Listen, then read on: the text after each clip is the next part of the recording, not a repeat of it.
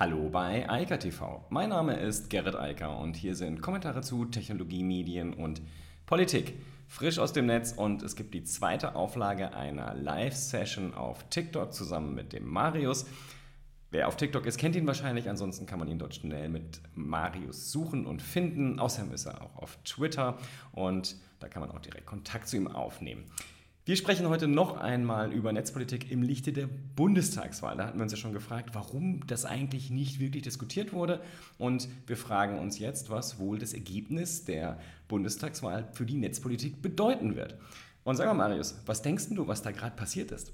Ja, also ehrlich gesagt, ich glaube, wir wurden alle ein bisschen überrascht vom letzten Wochenende. Also ich auf jeden Fall. Also ich hätte nicht damit gerechnet, dass das so ausgeht. Ich hätte gedacht, dass es deutlicher ist für eine Partei. Würdest du sagen, es gab einen klaren Sieger bei der Bundestagswahl?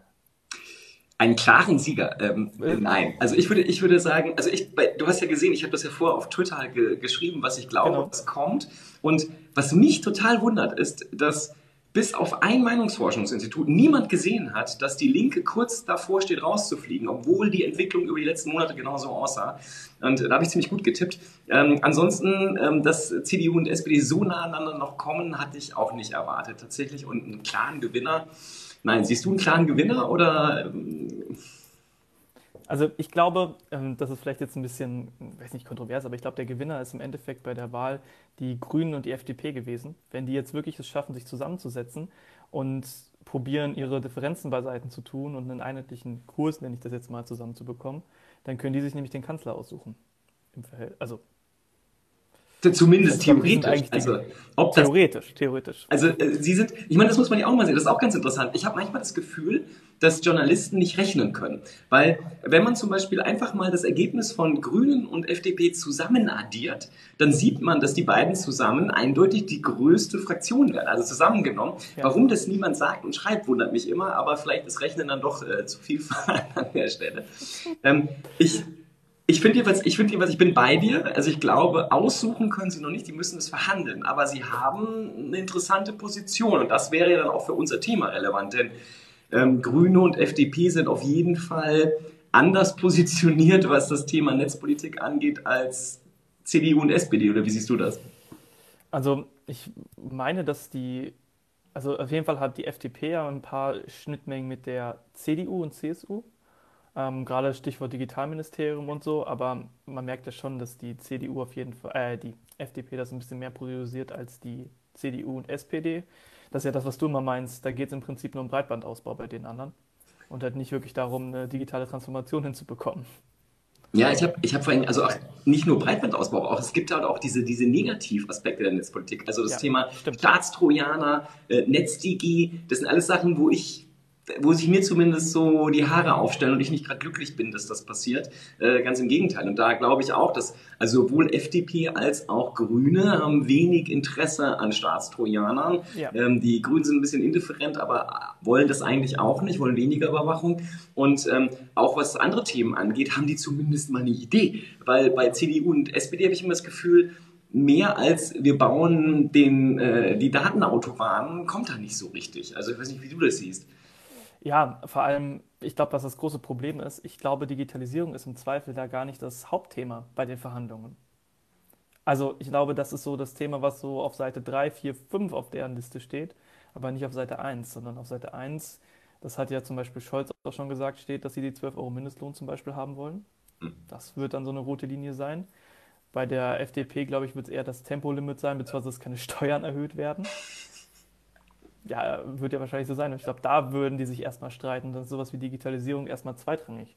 Und bei den Grünen wissen wir auch, dass deren Thema hauptsächlich äh, Klimawandel ist. Und da müssen sie sich auch erstmal mit der FDP einigen, weil da sind ja auch krasse Differenzen in deren Ideen. Ja, wobei ich, ich bin mir nicht ganz sicher, ob das Thema wirklich so irrelevant ist, weil wenn ich so die Medien verfolge im Moment, die, die greifen das ja auf einmal ganz anders aus. Auf einmal wird ja, also seitdem Linda ja gesagt hat, hier lass uns mal vorher äh, sondieren, bevor wir mit CDU und SPD äh, sprechen, wird ja jetzt gesprochen, ja, Jetzt ist ja Digitalisierung bei der FDP und ja, die FDP hat damit ja, äh, Wahlwerbung gemacht und Klima bei den Grünen auf einmal ja ein Thema. Also auch in den Medien wird auf einmal genau über die beiden Themen gesprochen, über die wir ja zumindest das eine hier auch sprechen wollen. Und insofern, da hat sich schon was verändert. Und auf der anderen Seite, ähm, über die CDU und die SPD spricht im Moment niemand. Bei der CDU warten alle darauf, wann Laschet zurücktritt. Das ist zumindest mein Gefühl. Hat er das nicht heute gemacht? ich habe heute eine Push-Benachrichtigung bekommen, dass Laschet ähm, sein Ministeramt in Nordrhein-Westfalen aufgegeben. Ja, ja, aber ich meine jetzt zurück. So. Also von, äh, dass er, also ich, ich weiß nicht, ich habe jetzt die letzten zwei Stunden nicht keine Nachrichten gesehen, aber ich ja. weiß nicht, ob er schon Fraktionsvorsitzender ist, also von der Bundestagsfraktion. Also ähm, ich weiß nicht, was da passiert ist. Also jetzt in den letzten zwei, drei Stunden war ich, äh, war ich raus. Aber ähm, was ich meine ist, ähm, das, äh, da warten die Leute nur darauf, dass eigentlich jetzt jemand sagt, wer soll denn jetzt die CDU führen? Und bei der SPD wartet man drauf, ja, was ist denn jetzt eigentlich mit Grünen und FDP? Wann haben die, die haben glaube ich morgen ihr Gespräch oder heute, ich weiß gar nicht. Und ähm, dann soll ja erst mit den anderen beiden gesprochen werden. Also das ist auf jeden Fall eine interessante Konstellation. Und jetzt zu einer ursprünglichen Frage. Also einen klaren Gewinner sehe ich nicht. Ich sehe einen massiven Verlierer. Ich glaube, das kann man deutlich äh, benennen. Also das, äh, da kommt man schwer drum herum. Ähm, also es gibt äh, einen sehr deutlichen Verlierer mit der CDU-CSU und es gibt ähm, auch einen deutlichen Verlierer mit der AfD und auch der Linken. Also muss man ja auch mal beides sehen. Die, die AfD hat 20 Prozent verloren, das ist schon äh, ziemlich deutlich. Und die Linke, äh, die ist eigentlich nicht im Bundestag, die ist nur über die Direktmandate reingekommen. Die ist eigentlich an der 5%-Hürde gescheitert. Also ich weiß nicht, ob du das anders siehst, aber das sind die Verlierer sind zumindest was zu machen. Also, äh, um das nochmal zu unterstreichen, der Verlierer ist ganz klar die CDU, CSU. Ich meine, die haben jetzt zweimal hintereinander in Wahlen das schlechteste Ergebnis, was sie jemals hatten, eingefahren. Und die sollten sich wirklich mal Gedanken machen, ob sie überhaupt noch die richtigen Themen besetzen. Ähm, wir haben ja gesehen in den ganzen Statistiken zu den Erstwählern und jungen Wählern, dass die sich gar nicht mehr vertreten fühlen durch die Parteien, sondern sich eher bei FDP und Grünen sehen. Deswegen, um nochmal den Gedanken von Anfang aufzufangen, deswegen finde ich das sehr gut, dass die beiden so eine krasse Verhandlungsmacht zusammen haben, weil sie ja die Jüngeren eher vertreten. Ja, ich meine, das konnte man, da gab es ja ganz klare, es gibt ja immer diese, diese Wahlumfragen, die auch zu den genau. Hochrechnungen führen, also vor der Prognose. Also wo die Leute wirklich am, am Wahllokal gefragt werden, was sie letztes Mal gewählt haben, was sie jetzt gewählt haben und natürlich auch die Erstwähler befragt werden. Und die Erstwähler haben ja ganz eindeutig, die haben äh, zuerst, also einen ganz knappen Vorsprung FDP gewählt und die Grünen gewählt. Also ähm, die kommen, glaube ich, zusammen auf fast 50 Prozent. Also äh, bei, den, bei den 18- bis 25-Jährigen könnten ja. die quasi alleine regieren. Ähm, also das die, die Jüngeren äh, wollten ganz eindeutig weder CDU noch SPD. Insofern ist das, was jetzt passiert, äh, aus Perspektive der Jüngeren auf jeden Fall das, was gewünscht ist. Aber das kannst du besser sagen als ich. Also ich bin ja ähm, auch noch mal ein paar Semester älter. Also ganz kurz, ich muss auf einen Kommentar eingehen, der gerade geschrieben wurde. Hier steht, hat gerade jemand geschrieben, dass die AfD gewonnen hätte, weil die die meisten Stimmen hat. Das stimmt nicht. Die AfD hat kaum Stimmen und die hat an alle Parteien Stimmen verloren. Also außer an die Linken. Es sind mehr Leute von den Linken zur AfD gekommen als umgekehrt, aus irgendwelchen Gründen, 100.000 Menschen insgesamt. Ähm, also die AfD hat nicht mal ansatzweise die Wahl genommen. Die AfD hat richtig krass verloren. Ähm, und das hat man auch gesehen, wenn man sich die Interviews direkt nach der Wahl angeguckt hat, wie patzig Weidel war. Weil sie gemerkt hat, scheiße, es ist nicht so gelaufen, wie wir uns gedacht haben. Und normalerweise ist es so, dass die AfD in Wahlumfragen immer sehr, sehr schlecht abschneidet und dann bei der Wahl besser ist ich habe es nicht hundertprozentig im Kopf, entweder es ist relativ gleich oder es ist nein. Und die Wahl wurde nicht manipuliert und äh, nein. Es gab keine Wahlmanipulation, das ist in Deutschland so gut wie unmöglich. Nein, manipuliert wurde ganz sicher nichts. Also, ähm, also man muss halt einfach ganz klar sehen. Also die, die, auch die, ich finde diese Wahlwanderung ja von Linken zur, zur AfD und andersrum, das finde ich ja eh faszinierend, weil das sind ja eigentlich die Pole. Ähm, eigentlich dürfte es da keine Stimmen mehr geben, aber offensichtlich gibt es die dann doch. Äh, anyway, also die haben jedenfalls richtig verloren. Ähm, die, die, die Linke, wie gesagt, fast nicht reingekommen. Hier in Münster übrigens kann ich sagen, in Münster hatte die AfD, ich glaube, 2,8 Prozent der Stimmen. Also die, die wäre letztes Mal schon nicht reingekommen in Münster. Dieses Mal äh, war sie, ist sie jetzt marginalisiert Ähm, die Linke aber auch. Also, er ist nicht nur, ist auch eine Verwaltungsstadt. Also hier sitzen halt, hier sitzen viele, äh, viele Beamte, ähm, also wir haben, wir haben hier sozusagen alles an Verwaltung, immer schon. Das ist bei den Preußen auch schon, das ist die Verwaltungsstadt und die Unistadt. Also jedenfalls, hier ist kein, kein Platz für irgendwelche Extreme, deshalb äh, hier ist es schwer für solche Parteien, die kommen hier nicht unter. Ähm, also jedenfalls, die haben verloren, das ist ein klarer, aber der krasseste Wahlverlierer ist eigentlich die CDU. Also ähm, das ist schon epochal und ich meine, gut, es ist andersrum auch verständlich nach 16 Jahren, und man muss es ja, das geht ja noch ein Stück weiter eigentlich, ähm, nach so, so vielen Jahren CDU-Regierung, ähm, äh, wollten die Leute das auch nicht. Und mit dem Angebot mit einem Laschet, das ist halt auch nicht interessant gewesen. Und genau. auch, wenn wir jetzt mal auf das Thema hier, Netzpolitik, Digitalpolitik, ähm, einen Andreas Scheuer, der halt im Verkehrsministerium für die, den Netzausbau zuständig ist und die Leute, glaube ich, auch nicht glücklich macht. Oder eine Doro Bär, auch wieder CSU, äh, die dieses äh, Digital-Staatsministerium erst im Verkehrsministerium, dann bei der Kanzlerin hatte hat die Leute auch nicht glücklich gemacht. Also auch Leute, gerade auch Jüngere, die sagen, hey, ich möchte gerne einfach überall schnellen Internetzugang haben, ähm, die waren dafür zuständig und das hat nicht gut funktioniert und ähm, mal von Maut und ähnlichen Sachen abgesehen. Also ich glaube, die Leute waren jetzt der CDU überdrüssig. Auf der anderen Seite, ich weiß nicht, ob der Scholz jetzt der Gewinner ist. Er hat natürlich dazu gewonnen, brauchen wir gar nicht drüber reden, die SPD, aber ähm, das lag eher, glaube ich, daran, dass das Angebot von der CDU so schwach war, genau. dass die Leute gesagt haben, wo kriege ich denn irgendwas Vernünftiges noch? Und dann halt SPD gewählt werden. Das ist zumindest mein Eindruck. Ich, ich weiß nicht, ob du es anders siehst. Glaubst du, dass der Scholz gewählt wurde, weil er Scholz ist? Ich sehe es genauso. Also, äh, also, die, also Scholz wurde ja, also die SPD wurde ja nicht gewählt, weil es die SPD ist, weil die Leute von den Inhalten der SPD überzeugt sind. Das hat man ja nach den Umfragen auch gesehen. Hast du ja bestimmt auch gesehen, ähm, dass der Kanzlerfaktor bei der SPD um einiges höher war als bei der CDU. Ich glaube 5% bei der CDU und irgendwie so 30, 40% bei der SPD. Also also drei, 40 Prozent der Leute haben die SPD gewählt, weil halt Scholz der Kandidat war. Und ich habe da einen richtig interessanten Vergleich. Kennst du Professor Christian Rieke? Nein. Musst du dir angucken. Der ist Spieltheoretiker, ähm, mhm. also ein Professor für Spieltheorie. Und der hat ein spieltheoretisches ähm, Konzept vorgestellt in einem seiner YouTube-Videos, wo er verglichen hat, wenn drei Leute gegenseitig auf sich schießen. Also es gibt drei verschiedene Schützen, jeder schießt auf eine Person gleichzeitig. Und er hat gesagt, es gibt einen Schützen, der trifft zu 100 Prozent, einen Schützen, der trifft zu 80 Prozent und einen Schützen, der trifft zu 20 Prozent. Auf wen würde der 100-prozentige zielen, wenn alle gleichzeitig feuern? Auf den mit 80 Prozent natürlich. Und der mit 80 Prozent? Ja, wahrscheinlich auf den mit 100. Genau, und der mit äh, 20 Prozent? Der überlebt. Genau, der überlebt. Und genau die Situation hatten wir bei der Bundestagswahl ja, mit den drei gut. Kandidaten. Ja, gefällt mir. Kann ich ja, sehr empfehlen. Stimmt.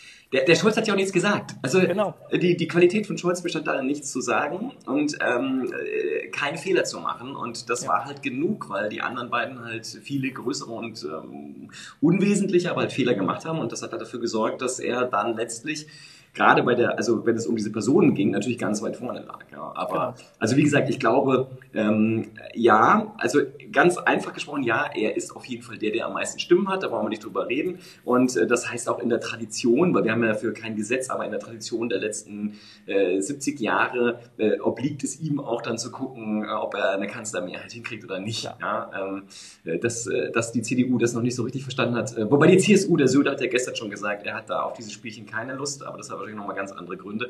Jedenfalls, ich glaube, dass wir vermutlich entweder halt eine Ampel bekommen äh, mit ähm, halt dann Olaf Scholz als Kanzler oder eine große Koalition. Das ist meine Befürchtung. Äh, das sind die beiden Sachen, die wir heute nicht wissen, weil wenn Gelb und Grün und da habe ich so ein bisschen Angst, jetzt zu viel Druck machen. Ja, äh, und die, die Latte zu hoch legen und äh, zu hohe Forderungen stellen und davon auch nicht zurückgeben, dass die SPD da auch mitspielen kann, der Scholz mitspielen kann, dann habe ich das ungute Gefühl, dass der irgendwann sagen wird, okay, wenn ihr nicht wollt, äh, dann gehe ich halt zur CDU. Äh, die sind so tief unten, die werden auf jedes Angebot eingehen, was ich ihnen mache. Ähm, die sind sozusagen in der übelsten Position und äh, dann haben wir wieder eine große Koalition, was ich glaube, was für gerade das Netz sicherlich nicht hilfreich wäre. Also ich glaube, eine große Koalition, da bin ich komplett bei dir, wäre nichts war, womit wir im Endeffekt digital nach vorne kommen, weil wir haben es die letzten Jahre gesehen, es wäre einfach ein weiter so. Die alle haben zwar schöne Wahlprogramme geschrieben und wollen Digitalministerium und wollen 12 Euro Mindestlohn und so weiter, aber im Endeffekt glaube ich nicht, dass das, auch wenn die personell ein bisschen neu besetzt sind, es sehr viele junge Leute gerade durch die SPD in den Bundestag kommen, dass es halt im Endeffekt gut wäre für die, für die Digitalisierung in Deutschland. Übrigens, ähm, ich habe heute, nee, gestern ist mein neues iPhone gekommen und ich habe in meiner Wohnung einfach einen Balken 5G. Das hat mich sehr, sehr überrascht hier in dieser kleinen 130.000 Einwohnerstadt. Habe ich echt nicht mit gerechnet. Also ich habe in Münster, das hat ein bisschen gedauert, aber ich habe, es war, es hat mich erst zutiefst frustriert. Ich konnte aus meinem Büro rausgehen und zwar in beide Richtungen hatte ich 5G, ja. aber in meinem Büro nicht. Das, das war so, also wirklich, ich brauchte nur 10 Schritte ja. rausgehen, dann hatte ich 5G. Ähm, und erst ging das nur, wenn ich äh, nach Westen, glaube ich, gegangen bin, dann hatte ich es und dann ging es auch nach Osten, aber in meinem Büro nicht. Und ich so, das kann doch jetzt nicht sein, dass ich hier genau auf irgendeinem so, so einem Punkt liege, wo ich das nicht bekomme, aber jetzt habe ich es. Also jetzt habe ich 5G und auch mit mehreren Balken. Also insofern, ähm, es funktioniert. Das hatten wir letztes Mal auch schon. Also die Infrastruktur ist nicht das drängende Problem und ich glaube auch, äh, dass das von den beiden Parteien übersehen wird. Wobei man ja auch sagen muss, die FDP hat auch ihren Schwerpunkt dort und die Grünen haben auch so einen Schwerpunkt auf dieser Infrastruktur. Ähm, das klingt halt immer gut, ähm, hat aber in den letzten Jahren nicht funktioniert. Ich glaube, dass die anderen Ideen äh, viel, viel wichtiger sind. Also wo es um Themen geht wie wie kriegen wir es hin, dass zum Beispiel öffentliche Verwaltung äh, für mich als Bürger digital verfügbar ist. Ähm, ich will da nicht hinlaufen müssen. Ja. Äh, das, das äh, ist frustrierend. Also das passt auch nicht mehr in die Zeit. Ich will das an meinem Telefon am liebsten erledigen, also zumindest die Kleinigkeiten. Ja, die wichtigsten Sachen. Also ich meine, wieso muss ich, wenn ich mir ein neues Auto kaufe, drei Stunden da sitzen, um ein Kennzeichen zu bekommen für zwei Stempel und eine Unterschrift? Das weiß wahrscheinlich niemand. Ja, weil es immer so war. Ich find, ich find, das hatten wir letztes Mal ja auch schon, aber ich finde, das Krasseste ist das mit den, mit den Faxen. Ja? Also äh, das ist ja wirklich, die, also in Hessen und Bremen, wir haben es jetzt gesagt, verstößt gegen die DSGVO, aber wenn du halt mit Behörden sprichst, einige können ja nur per Fax. Also die, die kannst du die kannst du nicht mal eine Mail schicken. Ähm, also das heißt, das ist alles unverschlüsselt und das sind ja wirklich personenbezogene Daten im Regelfall. Genau. Da denkst du immer so, hey, wir haben jetzt 2021, es wäre wirklich schön, wenn ihr mal zumindest ein bisschen da ankommen würdet, wo wir alle schon sind. Äh, das, genau. wäre, das wäre doch mal was. Ja, das wäre echt, echt gut. Ähm, wir haben ja letztes Mal über den digitalen Personalausweis auch kurz gesprochen. Hast du es mitbekommen, dass jetzt die ID-App gelauncht wurde? Ich habe jetzt jedenfalls, ich habe auch diese Ausweis-App, diese Ausweis-App, die heißt ja wirklich. Äh, Ausweis-App 2. Mh, ähm, ja, aber das ist ja, das ist ja auch wieder so ein Drittanbieter, ne? Also das ist ja sozusagen, auch das verstehe ich nicht so richtig. Also, äh, dass das, als gut, es wurde wahrscheinlich irgendwie, da war wahrscheinlich eine Ausschreibung, das habe ich mir nicht ja. angeguckt, was der Hintergrund ist. Aber egal. Also ich hoffe, ich hoffe einfach auch, was das angeht, dass wir da jetzt zumindest mal einen, einen, Schritt vorwärts kommen. Und ich glaube, dass es wirklich ganz massiv daran hängt, ob wir eine Situation bekommen, wo das geschoben, angeschoben wird. Du hast vorhin gesagt, dass du glaubst, dass das jetzt in den Diskussionen nicht weit oben steht. Mach mal fest, woran, warum du das denkst, weil ähm, die, ich, ich glaube, dass das ja etwas ist, womit sich also zumindest die FDP ja profiliert hat und auch profilieren will. Ja, ähm, äh, und wo auch die Grünen eine ganze Menge zu schreiben, also auch hier der Notz, also ja, da ist ja eine ganze Menge auch äh, durchaus ähm, auf jeden Fall Kompetenz und Ideen da. Ähm, warum glaubst du, dass die das nicht äh, in den Vordergrund schieben wollen? Also ich glaube, also ich glaube nicht, dass es nicht im Vordergrund steht. Ich glaube, dass es halt andere Themen gibt, die für die anderen halt relevanter sind. Also jede Partei hat ja so ein bisschen mit also Hauptthemenwerbung gemacht. Bei den Grünen war es sehr stark Klimawandel. Bei, den, ähm, bei der FDP war zum Beispiel war es auch sehr viel, ähm, ja, auch Klimawandel im Verbund mit Wasserstoff und Technologieoffenheit und so, aber auch sowas wie Alters, also Rente im Endeffekt. Also ich erinnere mich daran, Christian Lindner wurde in einem Interview ja gefragt, was würden, wie würden Sie 10.000 Euro anlegen? Und dann hat er ETFs geantwortet. Ich glaube halt, dass so eine Themen vielleicht eher besprochen werden als, als die Digitalisierung. Auch weil viele, ich glaube, viele, die sind sich ja einig, dass es gemacht werden muss. Und im Prinzip die Instrumente, wie man die Digitalisierung also, oder Netzausbau fortschreibt, sind ja nicht so krass unterschiedlich, oder? Naja, also, ich meine zum Beispiel, also, also wo es ein ganz, also wir nehmen mal wirklich diesen Netzausbau, da ja. gibt es halt schon, wenn du dort zum Beispiel das Programm von äh, jetzt mal Extrempole, äh, die Linke und die FDP ja. vergleichst, dann sagt die Linke, wir wollen das sogar sozusagen verstaatlichen. Also wir wollen diese Netze äh, verstaatlichen, so wie jetzt die Immobilien in Berlin. Also das ist eine extreme Position. Ja. Während die FDP sagt, wir wollen sozusagen dem Markt freien Lauf lassen. Also wir wollen auch keine Vorgaben machen. Ähm, das sind schon beide sehr extreme Positionen. Also das ist nicht irgendwie, wo man sagen kann, da haben jetzt alle Parteien die gleiche Idee zu. Und ähm, ich ich glaube, also wir haben ja im Moment die Situation, das ist ja immer so ein, so ein bisschen, sie müssen ja die Lizenzen ersteigern, also einfach genau. die Frequenzbänder ersteigern und müssen dann ja auch äh, unterschreiben, dass sie einen gewissen Ausbau nach außen machen. Ähm, ich, das ist ja sozusagen eine, eine Leitplanke, eine staatliche Vorgabe. Ähm, also die FDP will das eigentlich noch radikaler haben. Das könnte dann genau. auch bedeuten, dass man irgendwo auf dem flachen Land dann wirklich gar kein Netz hat. Das könnte dann die Konsequenz sein davon.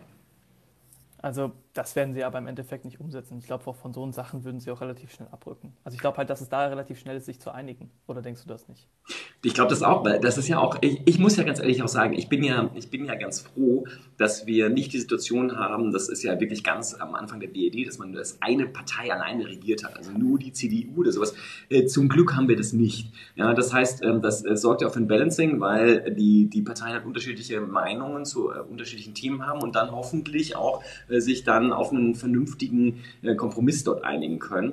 Wobei, äh, was natürlich auch nicht unbedingt schlecht wäre, also das haben wir in Deutschland ja normalerweise nicht, aber das wäre etwas, was ich gut fände, gerade in dieser Dreierkoalition, wenn man sagen würde, okay, wir sagen, es gibt ganz klare Kompetenzbereiche. Also zum Beispiel, um es mal ganz einfach zu machen, die Grünen sollen sich um das Klima kümmern, äh, die FDP soll sich um die Finanzen kümmern und die, äh, die SPD soll sich um Soziale kümmern. Das wäre ja eine ganz einfache Teilung. Das wird auch der, der Wähler da draußen verstehen während der Regierung. Das Problem ist natürlich, ähm, wenn man sich um die Finanzen kümmert, dann, ähm, äh, ja, dann hat man alles andere mit in der Hand. Also so einfach ist es dann auch nicht. Aber man könnte zumindest gewisse Cluster machen und sagen, okay, da wollt ihr ja gerne viel und da wollt ihr viel zu sagen, dann macht, kümmert euch halt darum.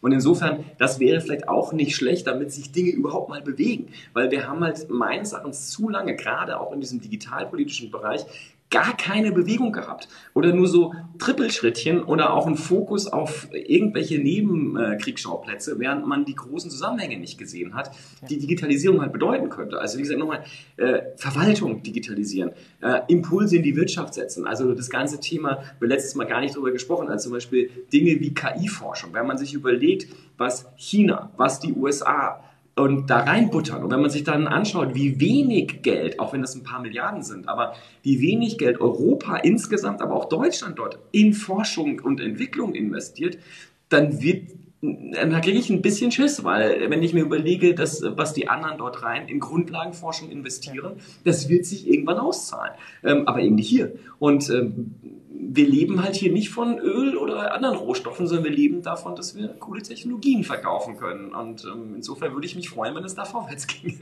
Und gerade KI ist ja wirklich eine Schlüsseltechnologie. Ich finde das, fand das auch sehr erschreckend. Ähm, ich kann in meinem Studium, konnte ich kein Modul belegen, was, was mit KI oder Blockchain zu tun hat. Das wurde Echt? zwar in Informatik? Ja, ich konnte das, also es wurde am Rande in manchen Modulen besprochen. Krass. Ähm, aber es war kein Modul, was explizit darauf abgezielt hat. Und das fand ich sehr erschreckend. Man kann zwar Bachelorarbeiten und so in die Richtung schreiben, aber da musst du dich halt komplett alleine im Prinzip da reinlesen. Und das hat mich auch sehr, sehr überrascht. Deswegen, also ich habe mich halt auch neben meinem Studium jetzt gerade mit KI auch nochmal viel beschäftigt, weil mir das halt aufgefallen ist. Und ganz im Ernst, wieso gibt es an einer Informatik eine, eine Informatikfakultät keinen äh, KI-Lehrstuhl? Wahrscheinlich, weil es keine Mittel dafür gibt. Ja. Also äh, das muss ja finanziert werden. Also ein Lehrstuhl muss ja, das ist ja ein neues Fach, das heißt, es müsste genau. dann, da müsste dann jemand für eingestellt werden und der braucht dann auch noch Mitarbeiter und dann kostet das richtig viel Geld. Also das ist halt äh, vermutlich der Grund, warum es dann keinen gibt, der sich damit beschäftigt. Und jemand anders müsste sagen, okay, ich verschiebe mein Forschungsfeld von was auch immer zu KI. Ja. Und das passiert dann halt vielleicht nicht so schnell, weil wenn jemand da jetzt über Jahre und Jahrzehnte irgendwo drin forscht, dann will der vielleicht auch nicht da weg.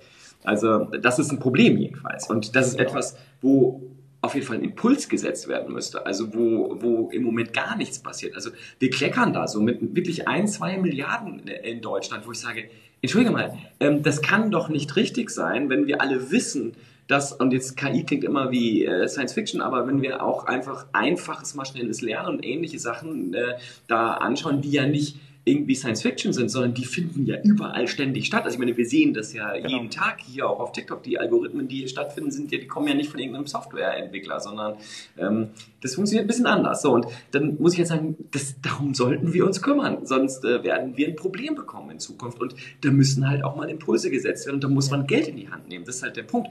Ähm, man muss halt Geld investieren. Da wird auch immer, das ist etwas, was ich an der FDP ein bisschen schwierig finde, zu sagen, ja, wir müssen unbedingt, also ja, man muss natürlich auf Einnahmen und Ausgaben schauen, aber man muss halt auch schauen, wo wollen wir denn in 15 oder 20 Jahren sein? Und da muss man halt Geld investieren. Das muss ich als Unternehmer auch. Ähm, das musst du als Student auch. Also du musst halt auch entscheiden, äh, wo investierst du äh, deine Zeit und wo willst du, willst du vorwärts hinkommen, wo du dann glaubst, dass sich das irgendwann rentiert. Und da kann man nicht sagen, ich mache einfach so weiter wie immer, das wird schon irgendwie gut gehen. Ja, das ist halt das Ding. Und ähm, gerade KI ist so ein Zukunftsthema, dass ich das halt wirklich nicht verstehe. Ich meine, ein, eine Milliarde, das ist ungefähr das Budget, was man eine komplette Universität hat. Glaube ich. Oder waren es drei Milliarden? Auf jeden Fall, es ist halt ein Milliardenbetrag. Wenn man dann überlegt, in ganz Deutschland wird das Geld für KI-Forschung ausgegeben. Ist nicht sollte, viel. Sollte man sich fragen, ob nicht vielleicht ein, Philo nicht, nicht böse gemeint gegen Philosophie, aber irgend so ein Lehrstuhl abgeschafft wird und dafür ein anderer Lehrstuhl hingesetzt wird. Und gerade jetzt, so ein Lehrstuhl ist ja auch nicht teuer. Also die brauchen ja keine krassen Labore oder so. Die brauchen ein paar Rechner. Rechnerhardware kostet nichts mehr im Verhältnis zu früher. Und das war's. Ja, wobei ich glaube, dass das wirklich ein Problem ist übrigens. Also ich glaube, dass äh, du brauchst eine gewisse, äh, also du brauchst schon relativ viel Rechenleistung, damit das Spaß macht. Also ähm, die, die, deshalb ist es ja auch so, dass auch in den, auch in den, in der Privatwirtschaft ist KI ja auch. Also das Einzige, was ich wirklich gut kenne in Deutschland, also wo wirklicher Dampf hintersteckt, ist, äh, wo man es auch sieht, ähm, ist DeepL zum Beispiel. Also ich glaube, das äh, ja. Ja, also das ist ja, das ist ja ein Kölner Unternehmen, ähm, wo man halt auch als Nutzer live sehen kann, was das Ding kann und äh, wo man auch sieht, dass es besser ist als Google zum Beispiel, deutlich besser, finde ich zumindest. Also ich, äh, wenn ich was äh, übersetzen lasse, dann dort. Ähm, also gerade von Sprachen, die ich nicht beherrsche, das ist äh, erfreulich, aber auch bei Sprachen, die ich beherrsche, sehe ich, dass das sehr gut funktioniert. Und wo man dann auch sieht, okay, da steckt halt viel Know-how drin und das ist gut und das ist hilfreich, ja. Und wir sind auch offensichtlich wettbewerbsfähig, aber das war's dann, da erschöpft es sich ja dann auch langsam. Und deshalb, ähm, ich würde mir da auch definitiv wünschen, dass wir gucken, wie können wir dort mehr machen und wie kann dort mehr Geld reinfließen. Ein anderes Thema zum Beispiel auch, ich weiß nicht, wie das ist, weil das ist ja jetzt sehr nah an unserem Industriestandort. Ähm, IoT, also Internet of Things. Mhm. Also ich meine, wie, wie läuft denn das äh, bei dir im Studium? Ähm, auch genau das gleiche wie KI. Echt? Also, also es, es okay. gab kein Modul bei mir jetzt, also in Wirtschaftsinformatik, wo das explizit behandelt wird, sondern es wird am Rand ähm, behandelt. Also zum Beispiel letztens hatten ich in einem Modul einen Gastvortrag von, ich glaube, habe ich letztes Mal auch schon erzählt, von der hm. Fußball in Frankfurt, Eintracht Frankfurt, wo die hm. erzählt haben, wie das, das Stadion mit IoT-Geräten quasi smart gemacht haben. Auch echt coole Sachen, die die da gemacht haben, aber das war's. Also es wird halt auch so ein bisschen erzählt, dass man Maschinen smart machen kann und so, aber nie wirklich tief. Und das fand ich schon auch erschreckend, ehrlich gesagt, weil IoT gerade in der Industrie ist so ein riesen Faktor. Ähm, hier Herr Informatik, kennst du den? Mhm. Der ähm, arbeitet zum Beispiel auch bei einem IoT-Unternehmen. Mit dem habe ich mich vor ein paar Wochen mal getroffen und er hat darüber ein bisschen was erzählt. Das ist so eine riesige Branche und so am Wachsen und das ist halt echt schade. Also, dass das, also ist, ich glaube, es geht in Deutschland voran, aber auch zu langsam. Das ist auch in den wenigsten Industrien, mein Gefühl her, schon richtig e-, etabliert. Also dass man die Maschinen smart machen. Und dann kommt ja auch wieder KI zum Spiel, weil dann kannst du Mustererkennung laufen lassen, äh, hier vorschauende Wartung und sowas, was auch richtig viel Kosten sparen kann im Endeffekt. Und IoT ähm, ermöglicht ja auch so eine Dinge wie ähm, zum Beispiel, habe ich da ein Beispiel von Rolls-Royce gehört, die stellen ja die Triebwerke her, dass sie die Triebwerke gar nicht mehr verkaufen, sondern die Nutzungsdauer abrechnen. Quasi so wie ähm, Amazon ähm, hier ihre Web-Services abrechnet. Übrigens, da ist mir auch eingefallen, man könnte ja auch theoretisch sagen, wieso sollen wir überhaupt ein Rechenzentrum hinstellen? Wieso machen wir unsere KI-Forschung nicht bei ABS? Ist vielleicht sogar billiger, als es selbst zu bauen von der Uni. Gerade wenn ich mir überlege, wie teuer so ein Uni-Projekt ist. Ja, ja, klar, ich meine, man muss nicht, äh, aber auch das muss man halt einmieten. Also ich ja. glaube, das wirklich für, also in dem Bereich maschinelle Lernen, also Big Data brauchst du halt dann wirklich ja. auch äh, relativ viel Power. Und ähm, deshalb ist es ja, dass, dass äh, Google, Facebook, äh, Amazon, Microsoft, dass die mit den großen Rechenzentren da halt auch relativ weit vorne sind oder halt äh, ByteDance. Äh, das kommt ja nicht von ungefähr. Also ähm, äh, die, die, auch die, die Ami-Universitäten kooperieren ja mit den großen äh, Konzernen, weil sie gar nicht die Rechenleistungen haben, um das dann durchlaufen zu lassen, was sie da so haben wollen. Aber im kleineren Scale geht es natürlich aber nochmal, ähm, also IoT ist natürlich auch, also die, also gerade hier in Deutschland ist es äh, wesentlich und absolut wichtig. Und ich meine, man sieht ja jetzt auch gerade, ähm, auch da passiert ja, ich, äh, das fand ich auch total interessant jetzt, der, der Tweet von dem Dies, also dem, dem VW-Vorstand, was der mhm. jetzt gesagt hat zu der Wahl und gesagt hat, okay, hier, äh, das sind die Dinge, die jetzt passieren müssen. Ähm, die, da sieht man natürlich auch bei VW zum Beispiel, suchen tausende Entwickler und finden die halt gar nicht. Das ist ja das nächste Anschlussproblem. Also es ist ja nicht nur so, dass man jetzt einfach sagen kann, Schnipp, ähm, ich stelle jetzt mal ein paar tausend Software-Engineers äh, und äh, Developer ein und dann können die einfach mal schnell Software schreiben. So ist das Spiel ja nicht. Ja? Also das ist ja auch etwas, wo man sagen muss, okay, wir haben dort ein strukturelles Problem uns geschaffen mittlerweile und äh, wir haben auch gar keine Basis. Also das ist zum Beispiel der dieses Autoclustern hier in Deutschland, ähm, dass wir so stark sind in dem Bereich, liegt ja genau daran, dass die alle aufeinander hocken mit der ganzen Zulieferindustrie und so weiter. Das bräuchten wir nur jetzt langsam in Digitalien und äh, das äh, haben wir halt nicht, weil wir haben halt eigentlich nur SAP und dann haben wir hm, kleinere Mittelständler, aber nicht solche Mittelständler wie, ich sag mal, ähm, also wo wir im drei, vier, fünf Milliarden Umsatzbereich liegen, sondern das sind halt wirklich kleine, äh, die, also die Softwarehäuser, die machen dann ein paar 10 oder 100 Millionen Umsatz, aber das war es dann auch. Und das natürlich, die können kein Cluster bilden in, dem, in der Form, wie das die Automobilindustrie konnte. Und das müssen wir halt dringend forcieren und anstoßen. Und das muss halt passieren. Also auch sowas wie äh, zum Beispiel äh, Forschung und Entwicklung, Bildung, ähm, das ist etwas, wo ich äh, dringenden Handlungsbedarf sehe. Und auch jetzt, wo ich halt auch glaube, dass ähm, wenn wir jetzt eine, eine große Koalition äh, bekommen, also sozusagen als die Notlösung, wenn das nicht klappt mit dieser ähm, äh, Ampel, dann mache ich mir große Sorgen, dass wir da weiterhin einfach nicht vorwärts kommen und einfach den gleichen Schmuh wie bisher betreiben, weil das gar nicht auf der Agenda steht.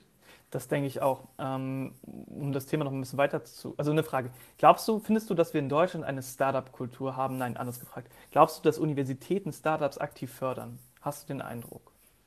Es kommt drauf an ein bisschen. Also, es, ich glaube, also die Situation hat sich deutlich verbessert. Also das ist erstmal der eine Punkt. Es hat sich deutlich verbessert zu den 90ern, also wo es halt wirklich gar nichts gab ähm, hat sich das deutlich verbessert. Sogar hier, also jetzt äh, Münster hat hier 60.000 Studenten, ähm, aber auch hier haben wir ähm, so Digital Hubs und all sowas. Wir haben, wir haben eine kleine Start-up-Kultur hier auch, äh, selbst hier in Münster in der Provinz.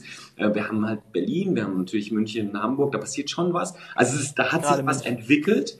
Ähm, aber man kann ja einfach, wenn man einfach mal brutal die Zahlen sich anschaut, ähm, du musst ja schon auf europäische Ebene gehen, damit du dann immer noch weit entfernt bist von den Invests, die halt in den USA oder China laufen. Und das ist halt genau das gleiche Problem. Und das ist etwas, wo ich auch denke, ähm, ich weiß nicht, ob es unbedingt klug ist, wenn der Staat selbst als Investor jetzt reingeht. Da bin ich mir nicht sicher. Aber zum Beispiel über die KfW könnte man halt viel deutlich und deutlich mehr Geld in Start, also und ich meine jetzt, ich meine jetzt echte Startups. Ich, ja. ich rede von Leuten, die neue Ideen marktfähig machen wollen. Ich rede nicht von dem, der die nächste Kaffeebar aufmachen will, sondern ernsthafte Startups. Da könnte man schon Geld investieren. Also wäre ich auch als jetzt als Bürger würde ich sagen, okay, es wäre sinnvoll, wenn wir dort Geld investieren würden. Ja, also auch das wäre etwas, wo sinnvollerweise Impulse gesetzt werden müssen. Aber auch das kostet natürlich Geld. Da muss man entscheiden, okay, irgendwo anders muss das halt weggenommen werden, weil sonst äh, ist es nicht da. Ja, das ist genau.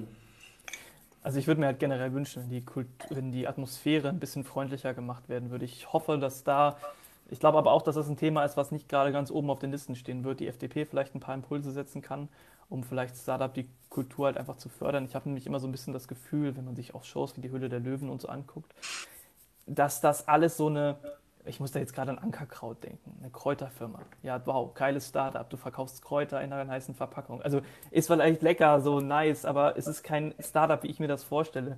Ähm, ich war ja sehr begeistert von den beiden Bü Büchern Silicon Valley und Silicon Germany, ähm, wo das ja Ganze so beschrieben wurde, wie halt diese Startup-Kultur ist oder auch Zero to One oder die Biografie von Elon Musk. Also, äh, und ich habe das Gefühl, dass das passiert in Deutschland nicht. Und da würde ich mir zum Beispiel wünschen, dass, wie du gerade angesprochen hast, die Investitionen gefördert werden, indem zum Beispiel, keine Ahnung, die steuerbegünstigt sind in Startups. Das ist natürlich die Frage, wie man das dann am Ende umsetzt, dass das kein Steuersparmodell wieder wird für irgendjemanden. Aber hey, es ist ja komplett unattraktiv in Deutschland zu gründen. Ich meine, wenn man sich allein mal aufwandmäßig überlegt, wie aufwendig ist es, eine GmbH zu gründen oder eine AG, da bist du ja auch in anderthalb Monate oder so unterwegs. Wobei, da kann ich dir auch aus, aus jahrzehntelanger Erfahrung sagen, ja. ähm, da auch das ist besser geworden.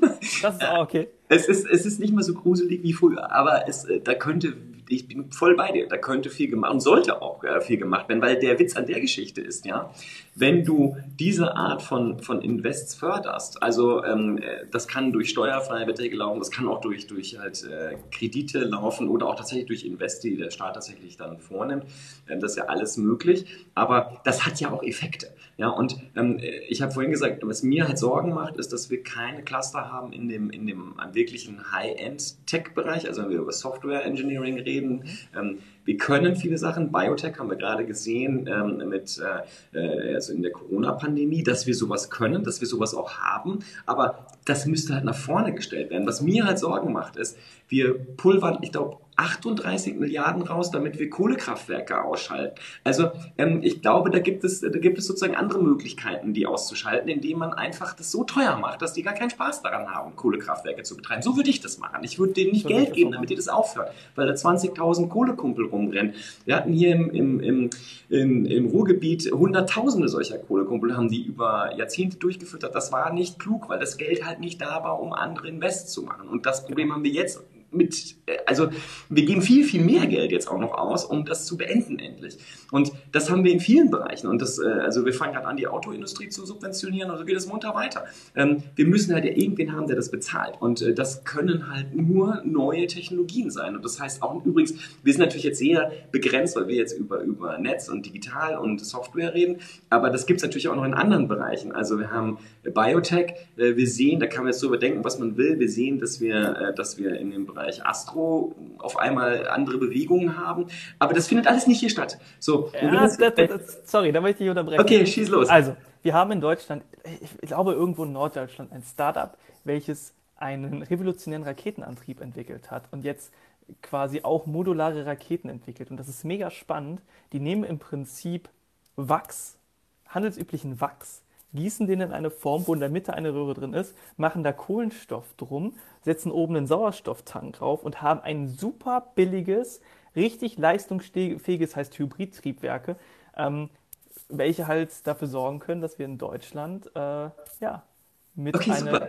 der coolsten Raketen. Das passiert in Deutschland. Also es, es, es gibt ja einzelne Sachen, aber die Frage ist, können die das nächste SpaceX werden oder bleiben die ein kleiner Mittelständler? Und ich glaube eher das Zweite. Also erstmal, es spricht nicht, grundsätzlich nicht unbedingt was gegen kleine Mittelständler. Also ich, hab, nein, nein, ich, hätte, ich hätte gerne den Musk, dass der, dass der hier wäre, wäre alles nett. Aber ähm, es ist auch okay, wenn du, wenn du kleinere Unternehmen hast, die halt vielleicht nur ein paar hundert Millionen Umsatz machen. Habe ich auch kein Problem mit. Das ganz im Gegenteil, wenn man davon viele ja. hat und einer pleite geht, ist nicht so schlimm, wie wenn so ein Musk vielleicht mal irgendwann umfällt. Ja? Weiß man ja auch nicht. Aber also, das ist mir egal, nur ich glaube, es ist halt wirklich wichtig, dass das forciert wird. Und auch da, da du hast ja vorhin nach der Kultur gefragt. Und ich glaube, dass ja. das auch die spannende Frage ist. Und das ist auch etwas, was Politik auf jeden Fall machen kann, weil das kostet nämlich gar nichts. Also, ob man, ob man sagt, okay, das ist alles Spinnerei, oder ob man sagt, oh, das ist aber spannend, das sind zwei sehr unterschiedliche Sätze, die massive Konsequenzen auf die Entscheidungen von Menschen haben. Ob sie in so einen Bereich investieren wollen, ob sie in so einem Bereich arbeiten wollen, ob sie in so eine Richtung studieren oder sich ausbilden lassen. Äh, das sind Sätze. Mehr passiert da gar nicht. Aber Politik ist halt, der Politik dealt äh, nicht mit Geld primär, sondern damit, dass sie Sachen sagt und etwas vorwärts treibt. Und das fehlt momentan. Also da ist auch, äh, da habe ich nicht das Gefühl, dass da eine Kultur überhaupt da ist, die sagt, ich will das Neue fördern, sondern da gibt es eine Kultur, die meinen Eindruck zumindest die will das Alte unbedingt erhalten, weil das ja so schön war. Und das ist ja auch nett. Ich will ja die Geschichte nicht schlecht reden. Nur ähm, das Spannendere ist ja, was passiert denn morgen? Also ja. was passiert im Hinblick auf, auf äh, das Thema Klima? Auch da brauchen wir Technologien. Was passiert im Hinblick auf den gesamten Technologieraum und wie Wirtschaft stattfindet und womit wir Geld verdienen. Und das sind Themen, äh, über die muss man ja irgendwie mal reden und das auch, wie gesagt, kulturell vorwärts treiben. Hier schreibt gerade jemand, ähm, aber man muss ja vorstellen, in den nächsten 200 Jahren irgendwas zu erreichen am Forschen, genau. Aber man muss mehr Geld in das Forschen stecken, sonst wird man in der Zukunft nicht erreichen. Ja, genau das ist der Punkt. Also äh, jedes Unternehmen und auch jeder Staat muss investieren, damit er irgendwann dann auch wieder konsumieren kann. Denn die Chinesen investieren nicht ich glaube, alleine der Zentralstaat investiert um über 30 Milliarden pro Jahr in KI-Projekte. Das ist nur jetzt zentral. Dazu kommen aber auch noch mal die Regionen, die auch noch investieren. Und daneben gibt es dann noch Förderungen für Startups. So, das passiert alles parallel und das passiert nur in einem Bereich. Ich rede jetzt nur über KI. Äh, daneben gibt es ja auch noch andere Anwendungen, die sich dann nicht dahin entwickeln, sondern äh, andere Softwareentwicklung und daneben gibt's Biotech und alles. Da wird halt Geld investiert in die Zukunft, weil man irgendwann was davon haben will. Und äh, das ist halt äh, schon wichtig. Schreibt jemand, Deutschland hat 12 Milliarden Schulden, wir haben viel mehr Schulden. Also wir haben, Nein, wir haben Billionen. Wir, wir haben Billionen Schulden, genau. Aber Schulden, also ich meine, momentan ist es ja so, ich habe vorhin mit jemandem drüber gesprochen, da bin ich auch so, der deutsche Finanzminister kann momentan Schulden aufnehmen und ja. hat dann negativ Zinsen. Also ähm, bei uns allen ist ja so, wenn wir Kredit aufnehmen, müssen wir Zinsen zahlen. Der deutsche Staat kann Kredite aufnehmen und bekommt Zinsen. Das ist die Situation. Ich will jetzt nicht äh, hier ähm, den Sozi raushängen lassen und sagen, wir müssen jetzt unbedingt viel Schulden machen und die Kohle rausfeuern, aber wir müssen investieren. Und da gehört natürlich auch manchmal dazu, dass man äh, Geld in die Hand nimmt und dann das vorwärts treibt. Also ich glaube, es ist wichtig, dass wir da eine andere Kultur auch in die Köpfe reinbekommen. Und das fängt von oben an. Und Politik muss ja. sagen, wir können nicht die ganze Zeit so eine Defense-Haltung haben und irgendwie das Alte verteidigen, sondern wir müssen nach vorne investieren. Anders funktioniert es einfach gar nicht. Und wie gesagt, ich rede hier nicht nur über, über äh, IT und ähnliches, sondern ich rede genauso über den Klimabereich. Und der wird digital sein, sonst geht das nicht. Aber wir müssen mal ganz kurz über Investments allgemein sprechen. Wir müssen halt auch mal anfangen, smart zu investieren. Ich meine, guck dir den BER an, wie teuer dieses Scheißteil war. Es gab doch diese eines Gutachten, was meint, es wäre günstiger, das Scheißteil abzureißen und neu zu bauen, als jetzt weiterzuführen, so wie es war. Okay, er funktioniert jetzt, aber er war ja auch komplett unterdimensioniert. Oder wenn ich an die Rüstungsprojekte und so weiter denke, das funktioniert doch alles nicht. Hast, äh, stimmt, darüber haben wir auch geschrieben. Ähm, haben wir das letztes Mal schon erzählt mit den Funkgeräten? Ich weiß gar nicht. Ob, oder ob ja, ja, ja. Nee, da, da, haben wir nur drüber geschrieben. okay, also um die Story kurz zu erzählen. Der, ähm, das, das Bundesamt für Beschaffung der Bundeswehr hat neue Funkgeräte gekauft. Das Problem an den Teilen ist, die sind, das ist Technik aus den 80er Jahren und ein Stück davon kostet einfach 20.000 Euro und die haben die gekauft, weil die aktuellen Projekte mit Digitalfunk einfach nicht funktionieren, beziehungsweise noch nicht so weit sind. Und das ist einfach so bezeichnend für die Bundeswehr, dass man einfach alte Technik weiterführt, einfach weil man es nicht hinbekommt. Das, ich habe einen guten Freund, der ist da sehr drin, der erzählt mir das immer. Es gab noch, es gibt davon eine Handvoll Projekte, die genauso laufen, wo einfach alte Sachen neu beschafft werden.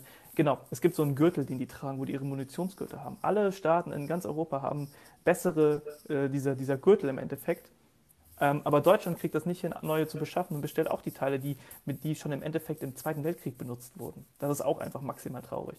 Und so läuft das halt bei der kompletten Bundeswehr. Man darf halt nicht vergessen, die haben bei diesen Funkgeräten die Leistung nicht erhöht. Die haben eine Übertragung von 16 Kbit oder so. Oder 16 Bit, glaube ich, waren das sogar nur. Auf jeden Fall unterirdisch schlecht sind diese Teile und die werden einfach benutzt, weil die einfach kein nichts Besseres haben. Und weil also sie eine Ausschreibung ich, machen wollten. Genau, ich, ich habe ja, hab ja aus Spaß zurückgeschrieben. Also ich finde das ja toll. Ähm, ich war mal bei der Bundeswehr vor vielen Jahrzehnten, also äh, sozusagen Wehrpflicht gab es damals noch. Ähm, also ähm, wenn ich dann mal eingezogen werden sollte im Kriegsfall, dann kann ich zumindest mit dem Funkgerät umgehen. Wahrscheinlich mit dem ganzen Rest nicht, aber mit dem Funkgerät. Das ist ja schon mal ganz positiv eine Sache. Das aber ähm, das Schlimme fand ich auch, dass sie wirklich, weil sie sonst eine riesen Ausschreibung machen müssten, haben sie wirklich die, also die alte Technologie bestellt, ja. obwohl wahrscheinlich die, die Anbieter auch gesagt ich kann dir das auch mit mehr Leistung machen, aber ähm, dann hätten sie eine Ausschreibung machen müssen, hätte wahrscheinlich dann viel Zeit gekostet und sowas ist natürlich absurd. Also ich meine, das ist ja wirklich Absurdistan.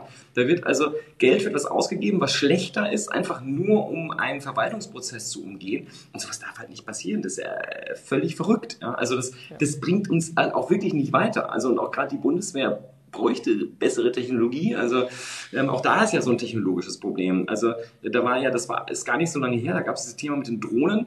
Äh, da wurde ja simuliert, was passieren würde, wenn äh, das, was in Aserbaidschan passiert ist, wenn das der Bundeswehr passieren würde. Und der, die, die Bundeswehr hat einfach gesagt, äh, wir hätten keine Chance gehabt, weil wir haben keine Defensivtechnik gegen feindliche Drohnen und wir haben unsere Drohnenaufklärung ist nicht gut genug. Und da muss ich sagen, das geht halt nicht. Also wir sind, wir sind doch hier nicht irgendein Entwicklungsland. Also Entschuldigung, also wir sind äh, eine der führenden Industrienationen mit auch ganz ordentlich Umsatz, um das mal vorsichtig auszudrücken. Ja. Ähm, wir sollten keine Technologie, also Funkgeräte aus den 80ern bauen, sondern wir sollten wahrscheinlich lieber sinnvolle, coole Drohnen bauen, weil das wahrscheinlich ja smarter ist, also ganz sicher sogar. Also auch da, ich gebe dir völlig recht, also Investitionen müssten sich dringend, äh, dringend ändern. Ähm, da schreibt jemand, ich möchte was zu Atomenergie, die keine Umweltverschmutzung sind. Ja, keine Atomenergie. Das ist auch eine interessante, interessante Geschichte. Ähm, Schwieriges Thema in Deutschland. Ja, das ist ein ganz schwieriges Thema. Also es gab ja Fukushima und ähm, äh, genau. damals äh, haben, also wir hatten ja vorher schon mal einen Atomausstieg, dann wurde es zurückgedreht und dann kam Fukushima und dann wurde es wieder zurück zurückgedreht auf wir steigen jetzt aus. Und äh, was mich daran sehr gestört hat, ähm, weil ähm, diese diese Klimawandel-Thematik war ja allen bekannt und ähm, ich will gar nicht, also wir brauchen über Atomenergie nicht sprechen, äh, dass wir da ein Problem haben mit der Entsorgung des Abfalls etc. Klar. Das äh, ist keine Diskussion würdig, aber was ich halt gruselig finde, ist, es wurde ja diskutiert und argumentiert, Atomenergie ist ein Problem, weil es ein Risiko besteht, dass so ein Meiler hier in Deutschland hochgehen kann. Ja, das ist eine Wahrscheinlichkeit, das ist ein Risiko, also ein Lebensrisiko. Das ist unschön und das will man normalerweise nicht haben. Aber man muss halt einfach mal ganz klar sehen, was wir ja gemacht haben ist in Deutschland, wir haben die Kernkraftwerke ausgeschaltet und dafür die Kaltreserve, also die alten Kohlekraftwerke, eingeschaltet. So, und das ist eine Kausalität. Also, wenn ich Kohle verheize, dann beschleunige ich diesen Klimawandel. Das ist, äh, das ist nicht eine Wahrscheinlichkeit, sondern das passiert. So, äh, die, das andere ist eine Wahrscheinlichkeit, das ist ein Risiko. Damit muss, kann ich vielleicht leben mit einer Kausalität, die will ich eigentlich vermeiden. Also wenn ich weiß, dass wenn ich mir mit einem Messer in den Finger schneide, der Finger vielleicht ab ist, dann lasse ich das. Ja. Äh, wenn ein Risiko besteht, äh, dass äh, vielleicht irgendwann mein Finger explodiert, dann sage ich, okay, das Risiko kann ich vielleicht eingehen, aber ich mache nicht vorsätzlich den Finger ab. Also, ähm, also ja, das Thema Atom ist auch so ein, so ein schwieriges. Und dann gibt es noch, gut, dann gibt es jetzt diese ganzen neuen Atom, also die neue Art von Atomenergie, das ist ja auch etwas, Bill Gates da, glaube ich, stark drin. In China ist jetzt einer ans Netz gegangen, einer hat ein Thoriumreaktor. Oder in Testbetrieb. Also diese, diese, diese kleinen, äh, die, die, ähm, ich weiß nicht, ich komme gar nicht auf den Namen. Es gibt ja diese neuen ähm, Flüssigsalz. Flüssigsalzreaktoren, meinst du wahrscheinlich, ja. oder? Das ist ja das, was Gates, glaube ich, dafür oder genau, über Gates ist, ja. Und der möchte auch in Russland, glaube ich, jetzt. Also ich frage mich halt, wenn jemand wie Bill Gates, der glaube ich nicht komplett blöd ist und ich glaube auch keine dummen Menschen um sich herum hat, so krass in Atomenergie rein investiert, kann das so falsch sein? Ich glaube, ich glaube, das ist eine, das ist, da sind wir wieder bei dem kulturellen Problem. Da habe ich übrigens auch ein bisschen Sorge. Ähm, ich habe äh, bei den Grünen eigentlich, also was Richtung Digitalisierung geht, habe ich ein bisschen Sorge, zum Beispiel bei Themen wie KI, weil sie da sehr restriktiv sind und ja. Sorge haben wegen, ja, ähm, sozusagen ähm, einem, dass, dass KI eine Gefahr für Arbeitsmärkte etc. sind. Das ist etwas, was, was äh, die Grünen umtreibt und wo sie es eher einschränken wollen. Das beunruhigt und das ist so ein generelles Thema. Ähm, ich glaube, wenn wir dieses, äh, diese Klimakrise in den Griff kriegen wollen, brauchen wir unbedingt Technologie. Und das heißt, wir müssen auch Technologie forcieren in jeder Hinsicht. Also gerade auch effiziente Technologien fördern. Und ähm, das ist etwas, wo ich mir ein bisschen Sorgen kulturell mache. Insofern ist es da auch ganz gut, wenn die, wenn es jetzt zu dieses gelbe, diese gelbe, das gelbe Element auch gibt, dass äh, dann zumindest eine Forcierung kommt, zu sagen, okay, wir müssen technologieoffener sein. Und ich finde es auch in Deutschland immer verrückt. Du hast ja vorhin nach der Technologie gefragt. Ich frage dich jetzt mal. Kannst du mir erklären, warum in einem Technologieland wie Deutschland, also einem historisch gewachsenen. Technologieland wie Deutschland, diese Technologiephobie bestehen kann? Das ist für mich etwas, was ich nie verstanden habe. Vielleicht kannst du es mir erklären. Ich glaube, du hast gerade schon die Antwort geliefert, weil es nicht verstanden wird. Ich meine, frag doch mal den allgemeinen Bürger, ist, ich glaube, da ist das Naming auch ein bisschen ein kleines Problem. Was ist eine KI? Wer kann dir wirklich erklären, was eine KI ist, als normaler Bürger, der jetzt nicht, wie wir uns damit beschäftigen? Wer kennt den Unterschied zwischen einer schwachen und einer starken KI? Wer versteht, ähm, okay, was gibt es denn noch für Beispiele? 5G, was 5G wirklich ist? So, das, das, das, das macht niemand. Ich habe da übrigens letztens einen witzigen Vergleich zu 5G gehört, dass ein Amateurfunker, wenn der einmal um die Welt funkt, gefühlt, eine hundertfach höhere Sendungsleistung hat als jeder 5G-Mast. Aber, aber, aber das erklärt nicht, also ich habe ja auch, ähm, ich, ich weiß ja auch viele Sachen nicht. Also zum Beispiel ähm, nehmen wir äh, jetzt Corona. Ich habe keine Ahnung von, von, äh, von diesem Coronavirus, also von Covid-19, dieser Krankheit gehabt. Ähm, trotzdem habe ich das relativ, ich habe mich informiert, habe die Informationen gezogen, habe dann Schlüsse für mich gezogen und mich entsprechend verhalten.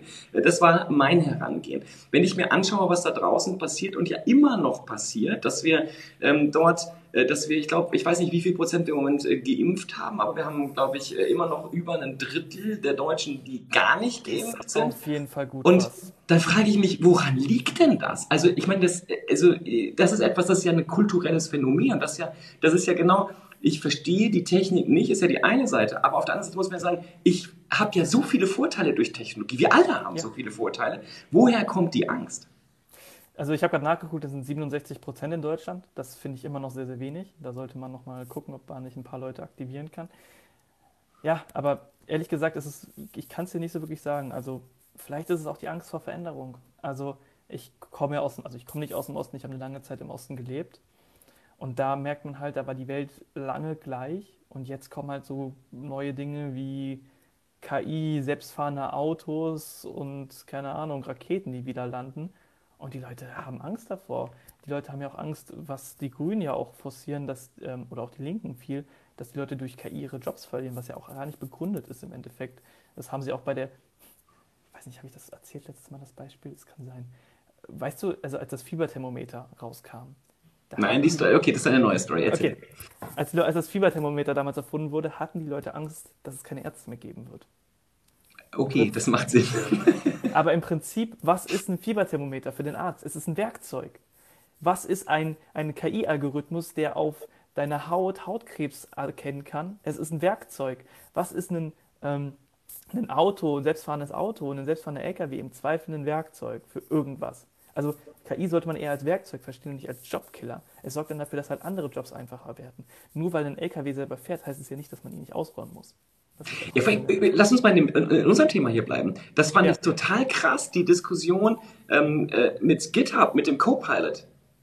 Das, ja. das war doch, also das habe ich, also da habe ich gedacht, ich drehe durch, weil das, das war ja jetzt, also ich habe gedacht, die freuen sich alle. Also, also bei mir die Entwickler haben gesagt, das ist total cool. Ja, ja. also ähm, das, das ist das ist very smart and nice. Und äh, Lass mal kurz erklären, was es ist. Ja, erzähl das, mal. Das ist also im Prinzip bei GitHub Copilot ist ein Programm, was dir hilft zu programmieren. Ähm, Im Prinzip, du kannst zum Beispiel in Kommentar eingeben, bau mir eine Funktion, ähm, welche zwei Zahlen miteinander addiert und GitHub Copilot schlägt dir halt quasi Code vor, der diese Anforderungen, die du vorher definiert hast, quasi erfüllt. Das heißt, du musst nicht selber den Code schreiben, sondern er wird dir durch eine KI vorgegeben. Ähm, und da, da, da, steckt übrigens ähm, Elon Musk's Startup OpenAI im Hintergrund mit drin. Ja, GPT-3. Genau, und das, das erleichtert halt den Entwicklern sehr viel die Arbeit, weil sie halt quasi nicht mehr mit Standardaufgaben beschäftigt sind, sondern eher sich überlegen müssen, wie baut man das alles. Da gab es auch ein paar Probleme mit, aber im Prinzip, ich sehe das halt auch als Chance, weil oft macht man als Entwickler das Gleiche. Und dann äh, gehen halt so eine Aufgaben wie Architektur der Software und so viel mehr in den Vordergrund und Routineaufgaben, das ist halt nämlich das Ding, werden halt durch die KI ersetzt. Ver vermehrt hat noch jemand geschrieben, fast alle Menschen haben Angst vor Drohnen, bis sie sich eine kaufen. Lol. ja, wahrscheinlich. ist natürlich die Frage, was für Drohnen, ne? Aber äh, das mit dem, wie gesagt, das mit diesem, mit diesem äh, GitHub Copilot fand ich halt, ich fand, ich fand die Diskussion, die man da im Netz lesen konnte, und das waren ja, das waren ja jetzt Entwickler, also nicht irgendwelche welche Schwachköpfe, die, die genau. sozusagen technophob sind oder irgendwas, ähm, die erste Reaktion fand ich wirklich krass. Dann hat es so ein bisschen abgeschwächt, dann kamen Erklärungen und dann äh, ging das alles in eine normale Richtung. Dann gab es ja diese ganze Copyright-Diskussion. Ja, aber da wird ja dann der ganze Code ausgelesen und da wird mein Code, äh, der wird von dieser, äh, von der Engine benutzt. Das ist ja schrecklich. Und dann haben sie verstanden, okay, das stimmt ja auch wieder nicht. Also ähm, ich fand die, die Diskussion fand ich so krass. Und da habe ich gedacht, okay, ähm, haben, also was ist denn wohl mit Menschen, die keine Entwickler sind? Haben die das überhaupt mitbekommen? Ich frage mich auch wirklich, bekommen die Menschen mit, was es da draußen für Technologien schon gibt? Also ich meine, OpenAI, also GPT-3 ist halt wirklich eine krasse Technologie. Also ähm, wenn, wenn ich mir anschaue, du kannst halt einfach Texte schreiben lassen ähm, und ich behaupte, 95% der Menschen würden nicht erkennen, dass ein, auch ein wissenschaftlicher Text oder aber auch ein Trivialliteratur- und Romantext von einer das ist schon relativ starke KI geschrieben wurde. Ja? Also ich glaube, die meisten würden es nicht sehen, den Unterschied. Ich, wahrscheinlich sogar mehr. Und ich weiß gar nicht, ob den meisten Leuten das klar ist. Aber wenn es dann ein bisschen in ins Rampenlicht äh, rückt, dann ist das wie, dann habe ich das Gefühl, ich verstehe endlich, wieso es Hexenverbrennung gegeben hat. Ja, also ähm, um das kurz zu sagen, es ist keine starke KI, es ist immer noch eine schwache KI, aber es ist eine, die stark wirkt. So würde ich das vielleicht betiteln. Ähm, Dazu fällt mir eine witzige Story ein. Ein Freund von mir hat damals, als ich noch Abitur gemacht hatte, also jetzt auch schon ein paar Jahre her, sein ähm, Texte für den Englischunterricht mit DeepL übersetzt. Ist es der Lehrerin aufgefallen? Er hat zwei auf Grammatik bekommen. Nur zwei. Also. Wie, wie, wie oft hat er eingegriffen? Also hat es wirklich Copy and Paste oder das Copy and Paste. Er hat Copy okay, krass. Nicht also schlecht. Er hat es wirklich einfach rausgenommen und er hat auf die Grammatiknote eine 2 bekommen. Das fand ich schon, schon bezeichnend dafür damals. Und ein Freund von mir schreibt auch so seine Bachelorarbeit, halt von Deutsch auf Englisch. Also er schreibt eine englische Bachelorarbeit und schreibt die Texte in Deutsch, übersetzt das mit DeepL und dann hat er seinen Text. Das, Ding ist halt einfach gut. Ich, ich bin auch, mich wundert immer, dass Google die noch nicht gekauft hat. Ich weiß nicht, ob die ja. das sehen, aber das ist so viel besser als das, was Google kann, dass ich mich immer frage, komisch, dass sie noch am Markt sind. Aber vielleicht wollten die auch nicht gekauft werden, ich weiß es nicht. Hier schreibt gerade bei mir jemand, ähm, bei Musk ähm, muss man auch darüber sprechen, dass sozusagen, ähm, dass er Zukunft zwar vorwärts treibt, aber das sozusagen auf Kosten der Umwelt tut. Ähm, da ist durchaus was dran. Also ich meine, es ist natürlich, also man muss, man muss einfach mal ganz, ganz realistisch sein. Also jede neue Technologie Technologie, die Menschen in den letzten Jahrtausenden und ganz besonders in den letzten zwei Jahrhunderten oder in den letzten Jahrzehnten eingeführt haben, hatte definitiv Nachteile.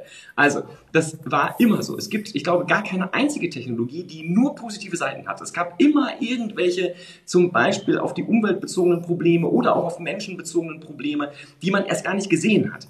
Ähm, jetzt ist es natürlich so, wenn wir, äh, wenn wir Raumfahrt äh, forcieren, äh, dann hat das bekanntermaßen äh, Nachteile, weil wir müssen halt zum Beispiel äh, Wasserstoff produzieren und ähnliches. Wenn wir das nicht grün machen, ist das nicht so toll.